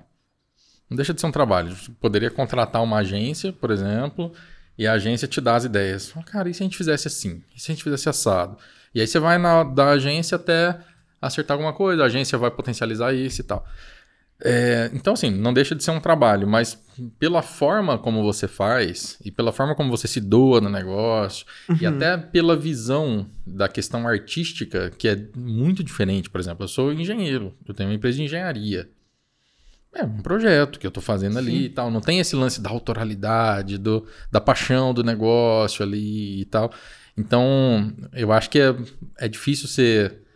É, a, primeiro, abrir mão, aceitar, abrir mão e, e, de, um, de, uma parada que você fez. É, tem. Né? Tipo, eu vou passar para esse cara. Será que ele vai cuidar com, com o carinho que eu cuidaria? Então, mas assim, não deixa de ser um negócio. E a gente sempre volta, cara, para o lance, quando a gente fala de empresa, né? Sempre volta para as pessoas. As pessoas, quem que tá ali comigo? Uhum. Será que a pessoa tá alinhada? Será que ela entende o peso daquilo que ela tá fazendo ali? Tipo, no meu caso, eu vou participar de um processo seletivo, de uma licitação. Cara, eu pedi para alguém arrumar os documentos. Chega lá, tá faltando. Falei, porra, se, se, essa, se eu fosse dela a empresa, será que ela é deixaria passar isso? É, exatamente. Entendeu? Então acho que é mais ou menos isso. O desafio é encontrar a galera que vai estar tá firmeza do lado, entendeu? É, é o, é o, esforço a mais que você dá, é. além do que você pode, assim, né? Eu sinto isso, é muito, muito louco. É, quando eu passei isso no último mês, em relação à Covid, né, com, com a minha família. Todo mundo pegou Covid, meu pai pegou Covid e complicou. E eu sinto que que tem uma coisa que, que, que gera até culpa, assim, né? Que é, putz, tá morrendo tanta gente, tanta gente é, não tem vaga na UTI, não tem vaga no hospital, não tem coisa. E daí você parece que por ter, por conseguir uma vaga no, no hospital, você tá tirando o lugar de alguém que poderia ter conseguido aquela vaga, sabe? Mas nesse momento é meio que assim, putz, é amor, é isso que tá movendo você, tipo, ah, uhum. eu vou cuidar dos meus, eu vou, eu quero garantir uma vaga no hospital pro meu pai. Tem alguém que poderia estar nessa vaga e, e vai morrer porque não conseguiu, é pesado, é bizarro. Mas nessas horas você faz tudo. Cara, você faz mais do que precisa para conseguir um aquilo. dilema desse com vacina. Vacina. A vacina mesmo. Porque lá na cidade abriu uma parada assim, até o imperador achou que eu tinha roubado umas vacinas, não roubei vacina. Tinha uma parada assim que é, profissionais que trabalham com resíduos sólidos, com lixo, podem tomar vacina. De onde que saiu isso? Foi uma parada assim. Ah, os coletores de lixo que estão na rua, os garis e tal. A galera toda tá se expondo, uhum. mexendo no teu resíduo, no teu lixo, para que você não fique sem o serviço e correndo risco. Então não é justo que eles tomem? É, é justo que eles tomem. Então aí foi todo um processo. Eu não sei exatamente como é que foi, se foi lei na Uhum. Câmara de Vereadores, o que, que foi é que definiu como prioridade os profissionais que trabalham com resíduos sólidos. Claro. E aí ficou assim, aberto, resíduos sólidos. E aí a galera que trabalha é, com consultoria ambiental na área de resíduos sólidos começou a tomar vacina. E aí eu fiquei sabendo, ó, estão tomando vacina. E aí eu fiquei nessa. Falei, mas será que é pra mim? Eu não sei se é pra mim, porque eu vi a conversa lá no comecinho, não era pra mim, era pros coletores. E todo mundo tomando vacina, tomando vacina, tomando vacina. Falei, cara, será que eu devo tomar? Eu fiquei nesse dilema. Eu fiquei, tipo, dois dias pensando se eu deveria ou não tomar vacina. Aí foi um fim de semana assim, eu falei, cara, vou tomar. Decidi. tomou a vacina? É, aí foi tomar, tomei, compartilhei no grupo, falei, pessoal, é, o pessoal tava com dúvida assim no grupo dos profissionais, né? Eu falei, ah, assim, assim, assado, vocês vão fazer assim, vai lá em tal lugar e tal, levei do- tal documento, e foi isso. E aí, a- ainda assim, a galera veio falar, falou, pô, mas não era pros coletores, não sei o quê. Eu falei, então, cara, eu também tava pensando assim, mas aí a escolha é tua, tipo, não é obrigatório, mas é sinistro, porque parece que você tá tirando de alguém que precisa É, mais. e, e realmente É você tá louco. tirando de alguém. É, é É, muito tá louco. tirando porque a alguém. fila é, é um, é outra, é outra. A fila é assim que É. anda, né? É, é muito louco isso, cara. Você tá tirando de alguém, só que é, que- é que da, da vacina é complicado, porque o ideal era todo mundo já, né? Tem Exato, países, tem países é. que já tá todo mundo sendo vacinado, né? Então, é, tem não tantos adianta, erros, não adianta se coisa. culpar, né? Não, numa loucura. É, é claro que tem esse pessoal aí que tá comprando vacina ou fazendo um negócio por- né, ilegal, realmente, assim. Sim. Isso, claro, claramente não. Mas, putz, é muito complicado, é muito difícil conversar difícil, sobre até isso até, né? Porque, sobre, é. porque cada caso é um caso e, E cada meus é avós estão contexto. vacinados, isso dá um alívio muito grande, mas ao mesmo tempo é isso, assim, não, não adianta. é, Tipo, eu, eu peguei a peguei a Covid, né? Mas até o médico que tratou do meu pai disse, putz, é três meses de, de Imunidade. meio que... É, imunidade, difícil você pegar de novo. Mas depois, tem gente que já, depois de três meses, pega e é ainda mais forte. Tem gente que... Tem uma amiga minha que pegou a doença e... E pegou de novo depois de quatro meses, pior do que a primeira vez, assim. Foi horrível. Então, assim, não, não tem certeza nenhuma nesse momento. É tipo. louco desse é meio. ca- É, infelizmente, no Brasil, é cada um meio por si, assim, né? É, Mas, mas não pode deixar de pensar no outro. É muito É um difícil. dilema, um dilema do caralho. Absurdo, assim, é. Por ser um desafio tão grande, a gente faz Drunk Campos pra tomar boas decisões. Tava na dúvida Nossa. se eu não ia, tomei. não, na verdade, eu tava na dúvida se eu ia. Não ia, tomei e falei, não vou tomar vacina nenhuma. Porque nem Se minha você mãe. tomar um litro disso aqui por dia, você tá imune à Covid. É uma propaganda que você É pode Cara, outra é- hipótese É também. uma hipótese, mas a gente não quer falar disso pra. vai, Não, não tem um corte, né? Sem Não, contexto nenhum. É, não. Mas, Mas se vai você saber, falar- né? Mas não, pode ser que daqui 10 anos alguém chegue, porque assim, muita coisa vai demorar muito pra ser descoberta. Pode ser que, enfim, não vou, É, não, não, vou falar você- nada. Pode Deixa ser. né? Isso Pode total. ser. Deixa no ar. Só vai Mas dar aí pra. só quem comprou de fato a seleta meu bar vai saber Vai disso. saber. né? Mas você só vai, realmente, só vai ter a noção do, do que aconteceu, de mortes e de, de o que que tava certo e o que que tava errado, daqui a anos. Uhum. Quando você tiver a longo prazo, eu vejo que tem gente que faz estatística entre amigos, assim, ah, meu, 10 amigos tomaram tal coisa, 10 amigos tomaram cachaça meu bar e curaram. Então, cachaça meu bar cura. É, é o remédio. Mas perfeito. não é, isso. A é estatística, né, você vê, o IBGE usa milhões de pessoas e ainda tem margem de erro. Imagina E você vê que os o pessoal faz isso pra tudo em todas as escalas, né? Pega um negócio, é isso. Pega outra coisa, é, É aquilo. absurdo, absurdo. É. 10 passos E pra daí- ter sucesso em qualquer coisa.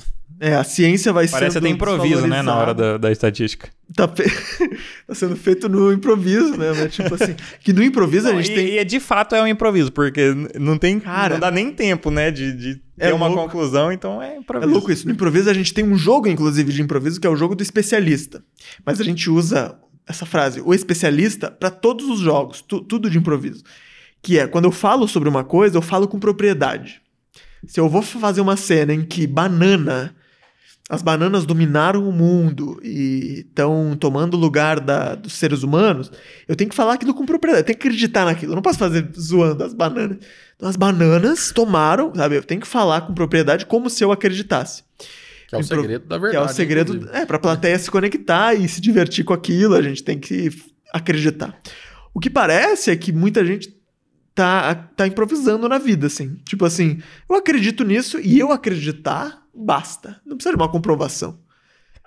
É um grande improviso. No improviso é isso. No improviso eu faço isso. Ah, eu acreditar que esse copo aqui me dá superpoderes, basta, eu vou tomar isso aqui e vou sair voando. Mas na vida real não é assim, né, gente? Na Aí vem um cara real, valida, fala, eu também, eu também acho. Ele falou, Eu viu? também acho. Não era verdade? Se muita gente acha, é verdade. Não é verdade. Exatamente isso. É, é o. É, é tipo, é aquela coisa em massa, né? Quanto mais gente fala, mais gente acredita, e é pior. E, E aí vai formando bolhas, né? nichos, é, e É a doideira. Poder da ignorância. Cara, mas ignorância. voltando pro. Qual que são as, as suas seus projetos aí pra depois desse período, que esse período passe? Então, eu tô, no momento, aproveitando pra fazer um, um merchan, À vontade. eu tô com um projeto com o Cassiano Kufel, que mora comigo, né? Que tem. que faz poesias pra internet. A gente vai lançar é, esse mês ainda uma loja com produtos online e tudo. A gente tá pensando em, em chamar Cócegas no Coração, a lógica. Então, se você jogar Cócegas no Coração. É, e a gente quer que esse nome, Cócegas no Coração, além de ser o nome da loja, vai ser o nome do nosso show de improviso, show de comédia, misturando improviso com esse público de poesia e de conteúdo romântico, sabe? De, de, de, de casais que querem assistir um conteúdo que faça cócegas no coração, né? Daí a gente vai fazer um show de improviso com esses temas, passando pelas etapas do relacionamento e tudo.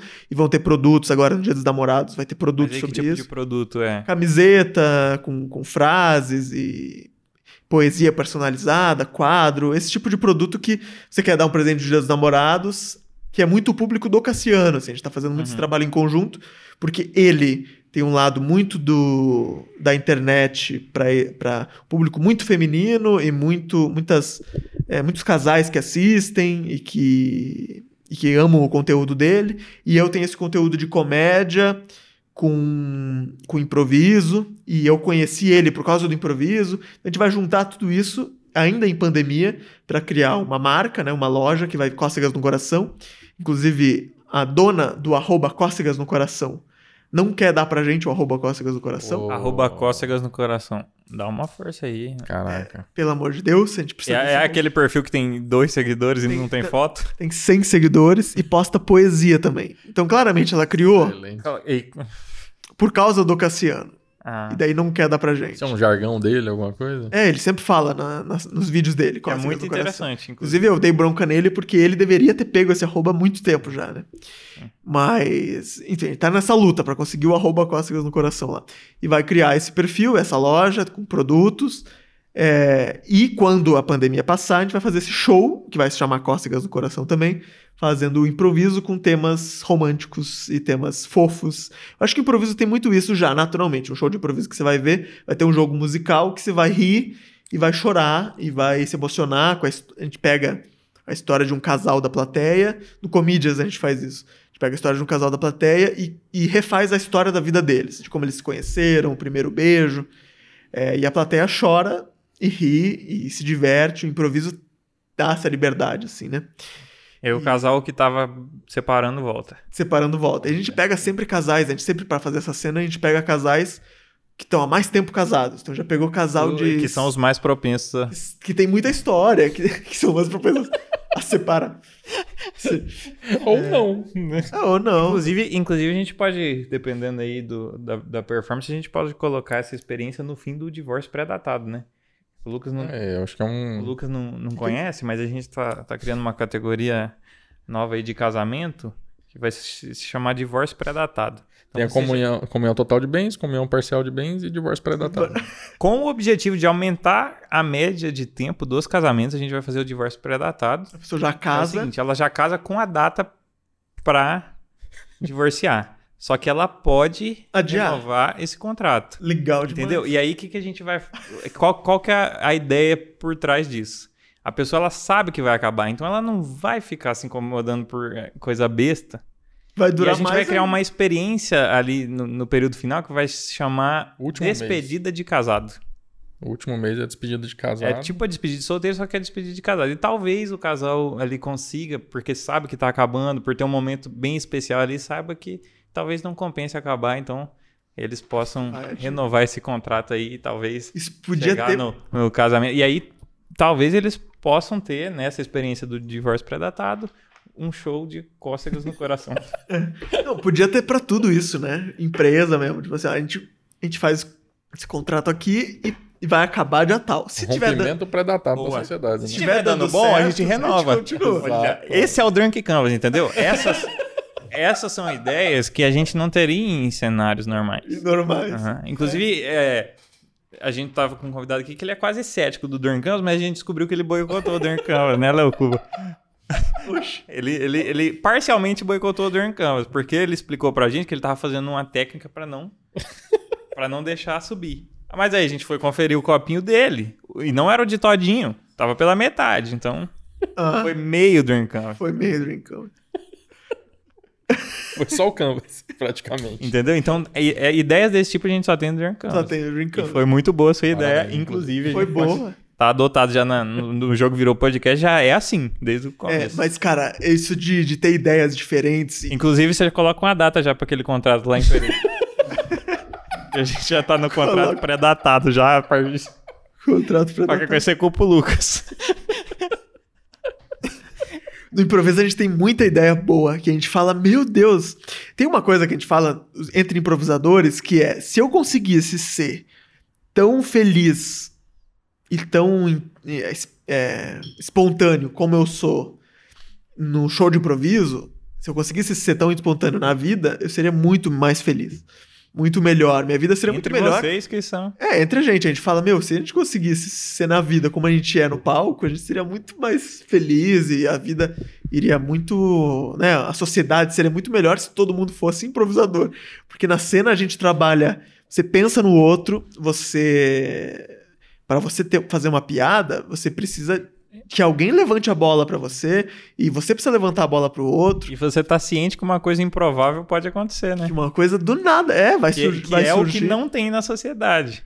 tá que todo não- mundo em que não é linear e-. É. Daqui a pouco pode acontecer qualquer. Eu acho que no improviso, se você vai assistir um show de improviso, você sai mais feliz e começa a usar na sua vida. Eu já vi pessoas que vão assistir show Viraram de o improviso, jogo no show de improviso. viraram o jogo de improviso e falaram: Meu Deus, eu posso é, rir disso, eu posso falar disso, eu posso Improvisar em tal situação. improvisar em tal situação. A gente improvisa é, com o coração mesmo, assim, é muito louco. Vocês já assistiram um show de improviso pessoalmente? Vocês dois, não? Não, não.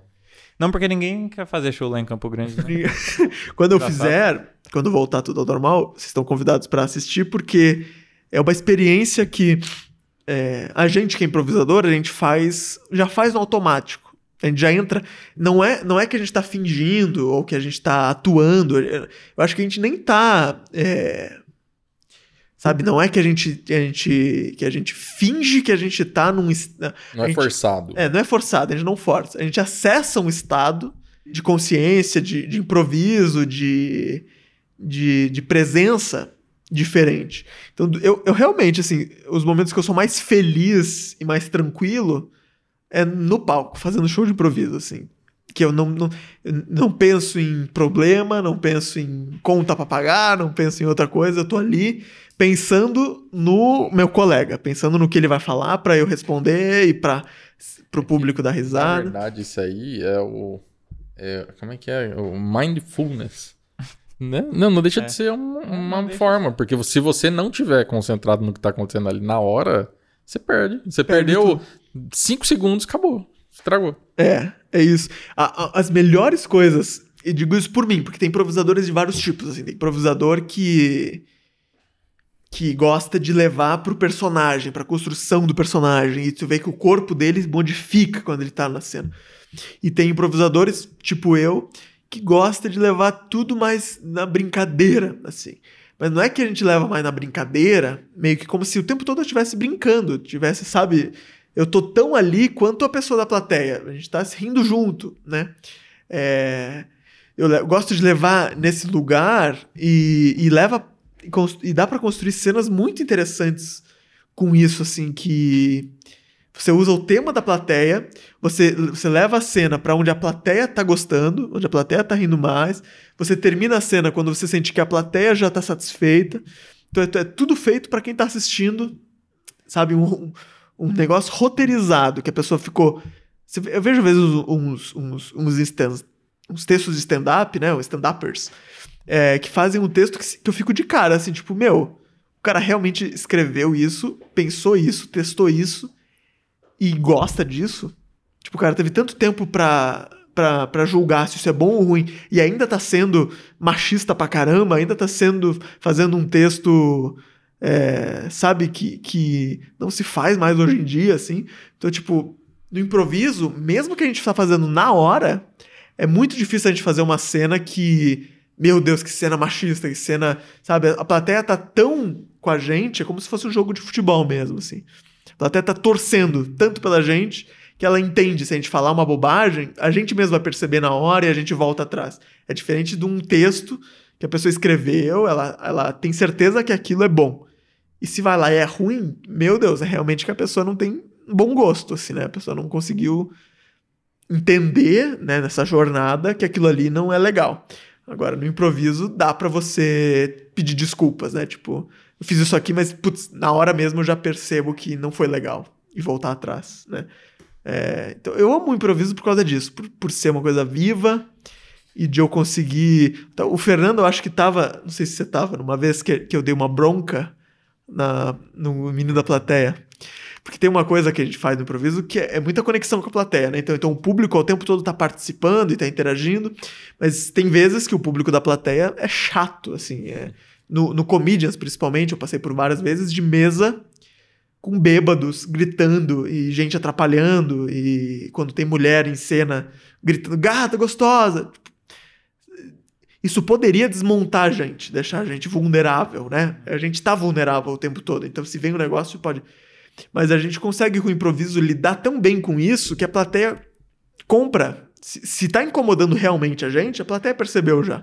Então teve um dia por exemplo que a gente tava no teatro e tinham dois meninos que tudo que a gente falava, eles falavam alguma coisa, assim, respondiam, é, tentavam completar a Tipo, piada. altão pra Queriam pra ser geral ouvir. engraçado, tipo, oh, Queria estar no palco, mas. Fazer o show no lugar. Queriam fazer o show, queriam ser engraçados. A pior coisa no show de improviso, por exemplo, desse jogo que a gente fez das letras. Pior coisa é eu fazer esse show no palco, chamar alguém pra falar letra e a pessoa ficar assim, Y. Daí eu fago outra, Y. Daí pede no Y. Então, Meu quer- Deus do céu. só quer ferrar a gente. Tudo bem você falar um Y, é uma letra, você pode falar, mas daí não, dá pra ver que a pessoa Y. A pessoa, a pessoa quer ferrar com a gente, quer zoar com a pessoa quer ser engraçada, quer que riam dela. E daí perde a graça, o público fica, tá, não precisa disso, sabe? E daí foi isso que aconteceu. Os meninos ali enchendo o saco e falando pra gente. Toda hora eles completavam alguma coisa, até uma hora que eu tava numa cena, e na cena eu tava com uma arma por algum motivo, e eu falei assim: se vocês não calarem a boca, eu, eu, eu dou um tiro em vocês também. Alguma coisa dentro da cena ali. E a plateia toda aplaudiu e gritou, e ah, meu Deus, isso. Deu um alívio, porque todo mundo tava pensando a mesma coisa. Todo mundo queria tirar Todo nos mundo queria que alguém fizesse aquilo com aqueles meninos. E daí tem uma leveza do improviso de você falar aquilo e a, e, e a plateia compra. A plateia sentir, tipo, é isso mesmo, sabe? E eu não falaria aquilo se eu sentisse que só tá me incomodando. Sei lá, se, a- se não foi. Se, a se o menino gritasse uma vez e só eu ouvir, ninguém tá incomodado. Agora, se tá todo mundo Se eu incomodado. estivesse na plateia, eu ia falar, e eu atropelo. É, e, e eu atropelado. E eu pego o celular dele. Tadinho. É. E eu abraço. Mas o mais legal é que depois do show a gente sai e, e, E daí- abraça eles. E abraça eles. E eles. Eu lembro que esses E meninos eles te dão o celular. vieram e deram o celular. e eles vieram e, e eu acho que o pai deles pediu desculpa por alguma coisa. E eu. Não, imagina, porque. Cara, a pessoa tá ali, por que, que ela fez aquilo? Por que, que ela quis participar? Por que, que ela quis ser engraçada? Porque ela queria participar, ela queria, ela gostou tanto Ela acha daquilo que ela legal. Ela, ela não sabe como, às vezes. Então, eu, E ela- eu É fui legal que você tem esse feeling, inclusive. É, eu fui Tipo, grosso tá com ele, mas eu não cima. fui grosso com ele. Mas você fez no contexto ali do show. Eu fiz uma piada, é. Eu não, eu não agredi ele. Eu, Uhum. Eu botei ele, eu inseri ele no show. Ele queria ser inserido no show, ele vai ser inserido dessa forma. É. Uhum. Né? Ele queria aparecer, ele vai aparecer, mas ninguém tá gostando do que ele tá fazendo. Mas no final, eu agradeço ele, porque a plateia riu, a plateia aplaudiu. Ele, ele não fez a plateia rir, mas ele me deu material pra fazer a plateia rir. Eu- se eu tô vivo naquele momento, eu vou usar aquilo como, como inspiração pra minha cena, sabe? Excelente. Que eu acho que é uma Então- puta de uma skill, inclusive, do improviso, que é tipo, tem um- alguma coisa que tá te incomodando, independente de onde você tá. Você tá no podcast, você tá no palco, você tá na, na empresa que você trampa, você- É, aconteceu um negócio, um eu problema. saio dessa, né, cara? Em vez de você culpar aquilo, É, falar, ah, Você vai não, ficar reclamando e falar que é culpa do mundo e não sei o quê. usa aquilo. É. É? Eu tenho certeza que naquele dia muita gente saiu lembrando desse momento, assim, aqueles meninos que não paravam de falar e ele falou na cena. Você resolveu um problema É, você resol-. Você brilha, você né, resolve um problema e ao mesmo tempo você usa aquilo que a pessoa tá querendo tanto aparecer, faz ela aparecer. Você não pode dar, dar combustível para ela atrapalhar mais, Uhum. mas você pode corrigir ela e Uhum. ao mesmo tempo fazer a plateia gostar mais ainda de você. Isso acontece no stand-up também. Tem- Esse nome, para quem atrapalha o show, é, tem um nome que é heckler. Não sei o que significa em inglês, mas é heckler, que é isso, atrapalhador, sei Xarope. Xarope, é o cara xarope. Que quando tem heckler em stand-up é muito difícil, porque no stand-up o cara tem. Uma galera que escreve stand-up pensa. É engessadinho, né? É, pensa num setup e num punch. E é um raciocínio muito louco. Quem faz isso bem, né? Os, os bons comediantes stand-up, é incrível, assim, como o cara sabe, o cara escreve o texto e faz. Aqui a plateia vai dar risada. Aqui a plateia vai dar um suspiro. Aqui a plateia vai aplaudir. Ele sabe. Então, assim, na hora que ele, que ele fala assim. É, setup punch é a estrutura de uma piada, né? O setup é a preparação para piada, o punch é a parte que a pessoa ri. O setup, entre o setup e o punch, não pode ter um, um, um fator atrapalhando. Então, se o cara fala assim, o que, que é um pontinho azul no bar? Daí alguém grita, ah, é um pontinho azul, nada a ver. O cara ferrou a piada dele. Porque daí ele vai falar, e a plateia nem vai rir, porque se distraiu com o, Uhum. o cara gritando. É, eu já vi vídeos assim de galera, tipo, o cara causando assim, bêbado e tal. Os caras, você quer subir aqui, amigão? Sobe aqui, cara. É. Sobe aqui, eu vou te dar um microfone, você faz o show aqui. Quer aparecer mais que o Os comediante, né? assim. É, no Comedians, eu acho que se você botar no YouTube stand-up comedians, plateia atrapalhando, sei lá, acho que vai ter muito vídeo, porque não, é um demais. bar de comédia grande, cheio de mesa, e cada dia vai gente ali que não sabe que é um bar de comédia. Eu lembro de fazer show de improviso e, e tem gente na plateia que não sabe. Não é que não sabe que é improviso, é que não sabe o que, que aquilo ali era um ambiente de, de show. Achava que era um ambiente de bebida. Então tá ali com a mina, tentando pegar a Chegou mina, bebendo. acaso. E daí você tá fazendo ali a comédia, o- tentando entreter as pessoas, e a pessoa falando, falando, falando, falando, falando. Então tem uma coisa de você conquistar a plateia, que com o improviso é muito mais fácil do que o stand-up, assim. No improviso você pode mudar o rumo da cena em prol daquele, daquele fator que todo mundo viu, assim. Até eu acho que o lance da vulnerabilidade, né? Que, tipo, você tá Vulnerabilidade. ali se expondo, é, a- desconfortável, talvez, até em algum nível. E acho que todo mundo acaba conectando um pouco, né? Diferente Sim. do texto engessado e tal. Quanto mais vulnerável você tiver, melhor. Vulnerabilidade é a palavra-chave do improviso. É isso, é. Se vier um meteoro e cair, a gente vai brincar com isso. Se acabar a luz. Eu já vi show de improviso que acabou a luz no meio e o show não acaba. Usa isso no show. Se fosse qualquer outro show, ia vir um cara da produção falando: ó, infelizmente tivemos problemas técnicos, não vai ter. No improviso, não. A gente, ó. Não gente, vocês existe perceberam que acabou a luz? É, então a gente vai fazer um jogo aqui que não precisa de luz, que é o jogo tal. Ou sei lá o que, sabe? A gente leva. Ou bota isso na cena, né? Tipo assim, gente. A, né, a luz. a- o sol apagou, como é que a gente lida com isso na cena? Que. Que ele já estava preparado para fazer qualquer coisa. Então Uhum. tudo bem se acabou a luz. A gente vai continuar fazendo coisas novas. né? Massa. Massa, foda. É muito louco. Excelente. Perguntinhas? Perguntinhas. Chama. É... é o seguinte, é você não contou o contexto do meu bar, né? Na verdade, contou que vai ser um bar disruptivo e tal que a gente vai. Quem sabe até comédia, né? Nesse bar agora. que a gente Olha. tem novas referências. Excelente. O meu, o meu bar. Ele, ele é um a cada bar. episódio, meu bar. Ele, ele não existe fisicamente, mas ele existe nas nossas cabeças, inclusive, principalmente quando a gente faz Dorn Canvas, que as ideias elas vêm potencializadas. Então, na construção do meu bar, a gente está aproveitando o jogo Virou os convidados para darem bons feedbacks para gente do que a gente pode fazer. Boas ideias, boas ideias. boas ideias. O Drunk Canvas do meu bar, Exato. basicamente. E a primeira pergunta é: quando você vai a um bar, o que que não pode faltar de jeito nenhum para você gostar do ambiente, virar um frequentador, indicar para alguém? Num bar. É.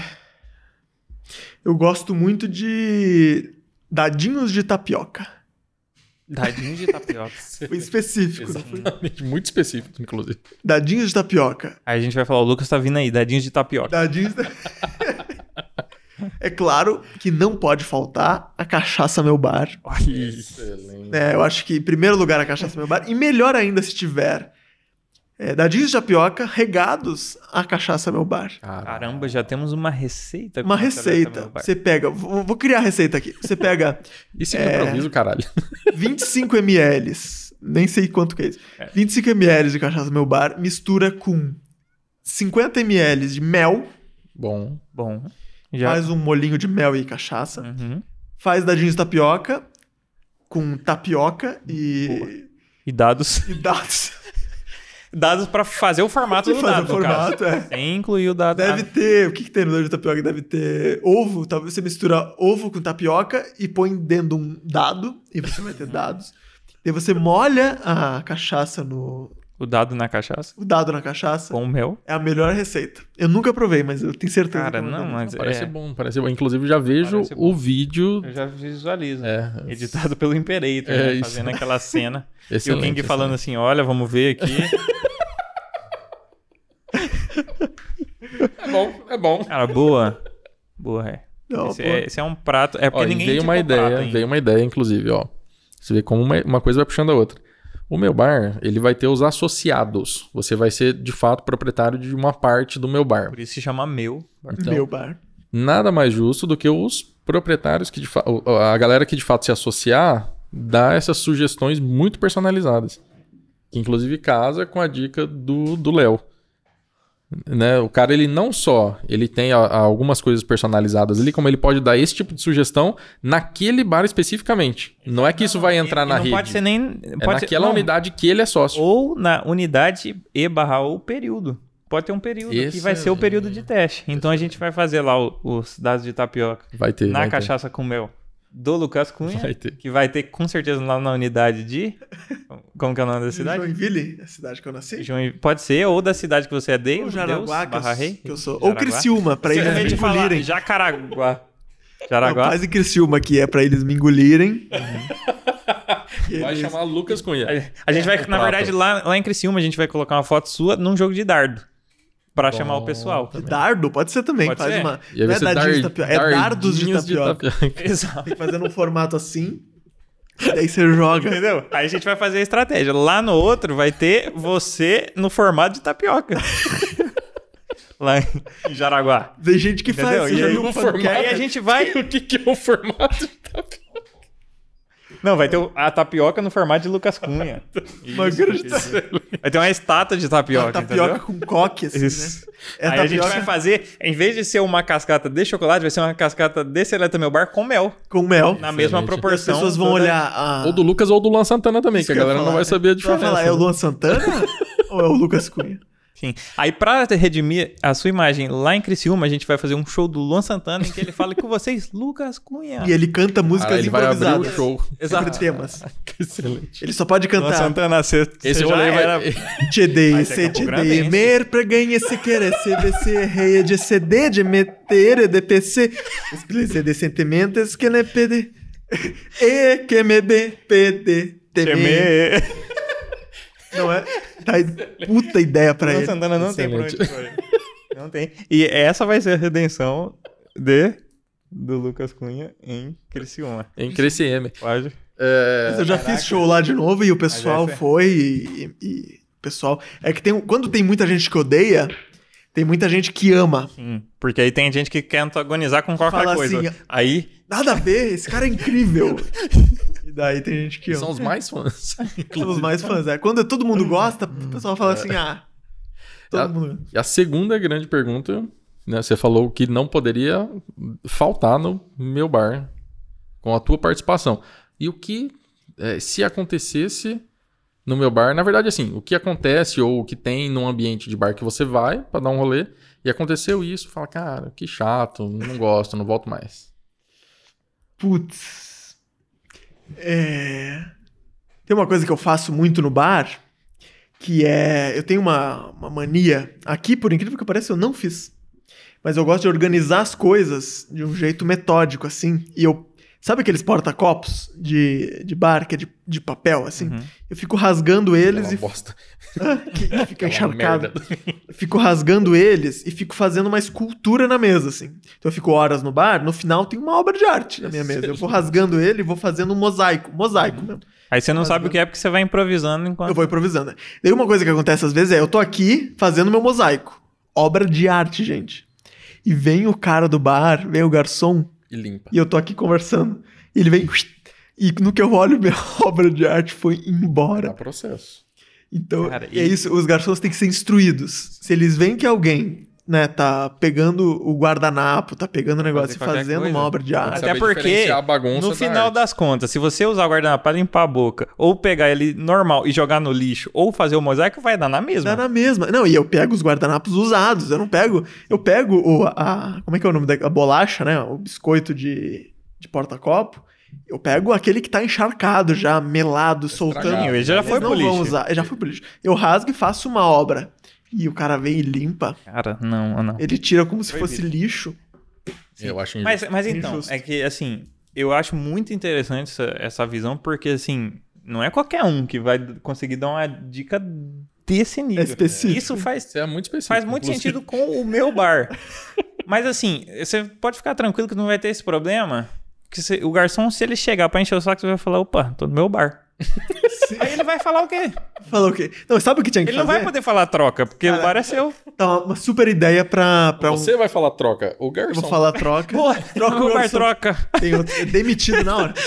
Não, mas uma coisa que. Uma ideia genial. Mesa de bar sempre Até porque ele vai estar com o contrato pré-datado. com um contrato que vai acabar. Então ele já sabe. Não vai ter que pagar multa.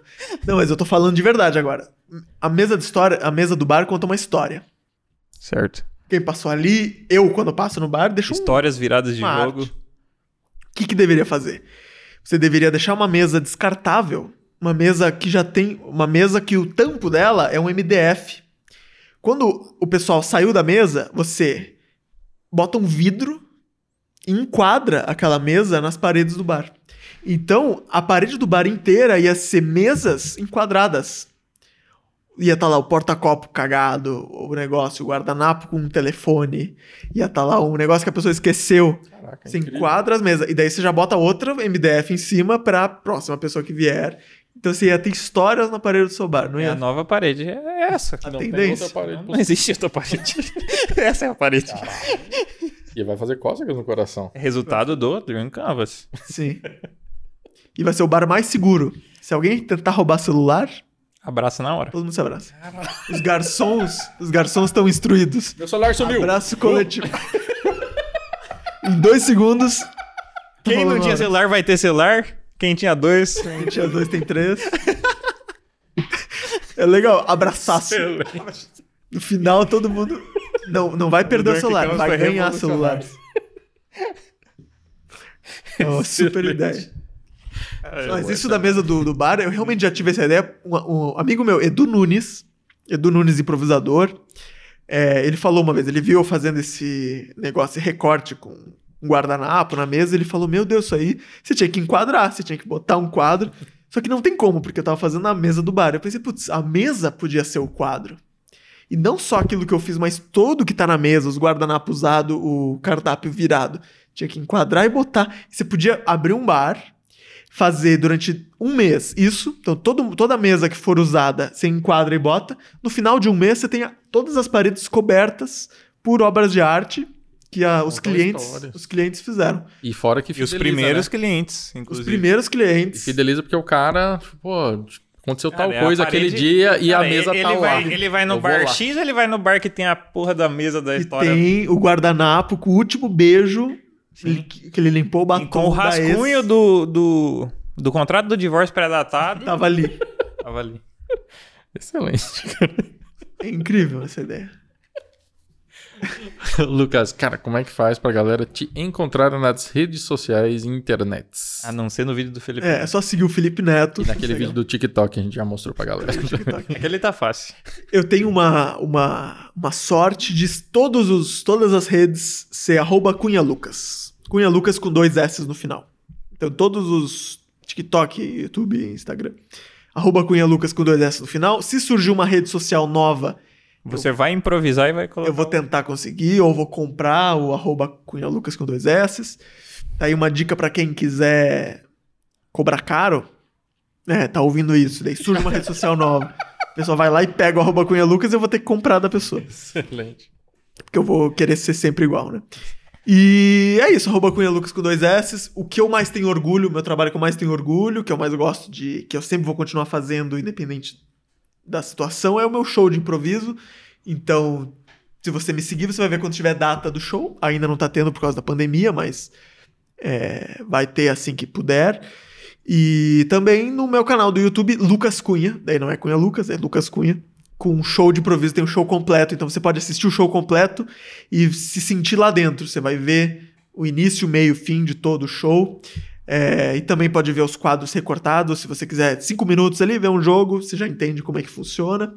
E tem meu canal de cortes. é, de cortes não, de, de vídeos Shorts. shorts, isso. Do, do The Sims e de, de Deepfake e outros vídeos que eu crio. E daí é Cunha Lucas, com dois S no final.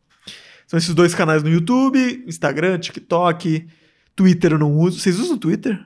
Só, pra ver as tretas. É só pra ver. Eu uso só pra ver também. Só pra ver as Posso É meu portal de notícias. É, e ódio, né? E ódio. Notícias de Notícia de ódio. ódio. É. E é isso. Cunha Lucas. E também Cócegas do Coração, que eu espero que a, a moça ceda, né? Ela queria vender, eu vou falar aqui. Ela queria vender por 20 mil reais. Compensa. Tem 100 seguidores. Compensa, compensa. Vale a pena, né? Compensa, mas, mas ela é um canalha. Por, por cinco você paga alguém do Instagram que derruba ela e você pega. É, é isso. É isso que eu vou fazer. Desculpa, mas se você, você quer mil reais? Ou você nos corações, você tá proibida de vir no jogo virou podcast, hein? Tadinho. A não ser que o novo dono seja o Lucas. Não, e o pior, olha, olha que conexão. Essa moça, eu não podia estar. Caguei. Ela, ela é. Ela escreve letras de música. Ela já escreveu uma música do Luan Santana. Juro por Deus. Cara, não, não falha o universo, né? Ela escreveu uma música do Luan Santana, é dela. Ela é autora Você da pode falar a música, qual que é? Não sei. Se eu soubesse, eu falaria. Ah, tá. Mas eu não faço ideia. É uma música mais antiga. Mas ela é, é escritora, ela escreve mesmo música. Só que ela tá com isso, não quer dar pra gente o arroba cócegas no coração. Vai dar, vai dar. A galera Pena, que, né? que tá assistindo aí vai lá comentar. Chamar ela de. Vai lá. Entra Não lá, sei, qualquer se, coisa, se o arroba cócegas no coração não for eu, não for a gente, você xinga. Se for a gente, você compra uma camiseta. Vai ser o que a gente vai estar vendo. Perfeito, cara. Agradeço demais. Incrível essa conversa e as brincadeiras, as ideias do meu bar. Caraca. Isso é, não. demais. Excelente, excelente. E eu espero vocês e todo mundo que quiser no meu show de improviso assim que puder. Com, Com certeza. Pessoalmente ou não pessoalmente. Sem tomar tiro. Sem tomar tiro, eu não vou xingar vocês, só Boa. se vocês tentarem atrapalhar o show. Pode acontecer também. Mas beleza. Mas aí a gente vai sem Durn Canvas. Sandra, Pra garantir que. Mas você pode fazer o Durn Canvas pra fazer o show. É, Inclusive recomendável. antes do Pro show. show melhorar a performance. Já que você vai testar legal. novas coisas, né? Nossa. Pra- Tem um show de stand-up em São Paulo que fizeram, que é, não sei qual que é o nome, mas é isso. Eles bebem e fazem um show depois. O show é horrível, mas é essa a proposta. É porque eles fizeram sem seleta meu bar numa dose muito exagerada. Muito exagerado. Entendeu? É, muito. E eles bebiam durante. É igual assim, é, sei lá, amoxicilina faz mal? você tomar um litro. Agora, se você Água tomar a dose certa Não, pro eu problema tomar- certo. Se eu tomar dois litros de água e entrar no palco, vai ser um show ruim. Porque Exatamente. eu vou querer mijar no show inteiro. É isso, é isso. Entendeu? Vai perder um mindfulness. E com isso a gente encerra aqui. O jogo virou. Valeu. Valeu, Lucas. Valeu.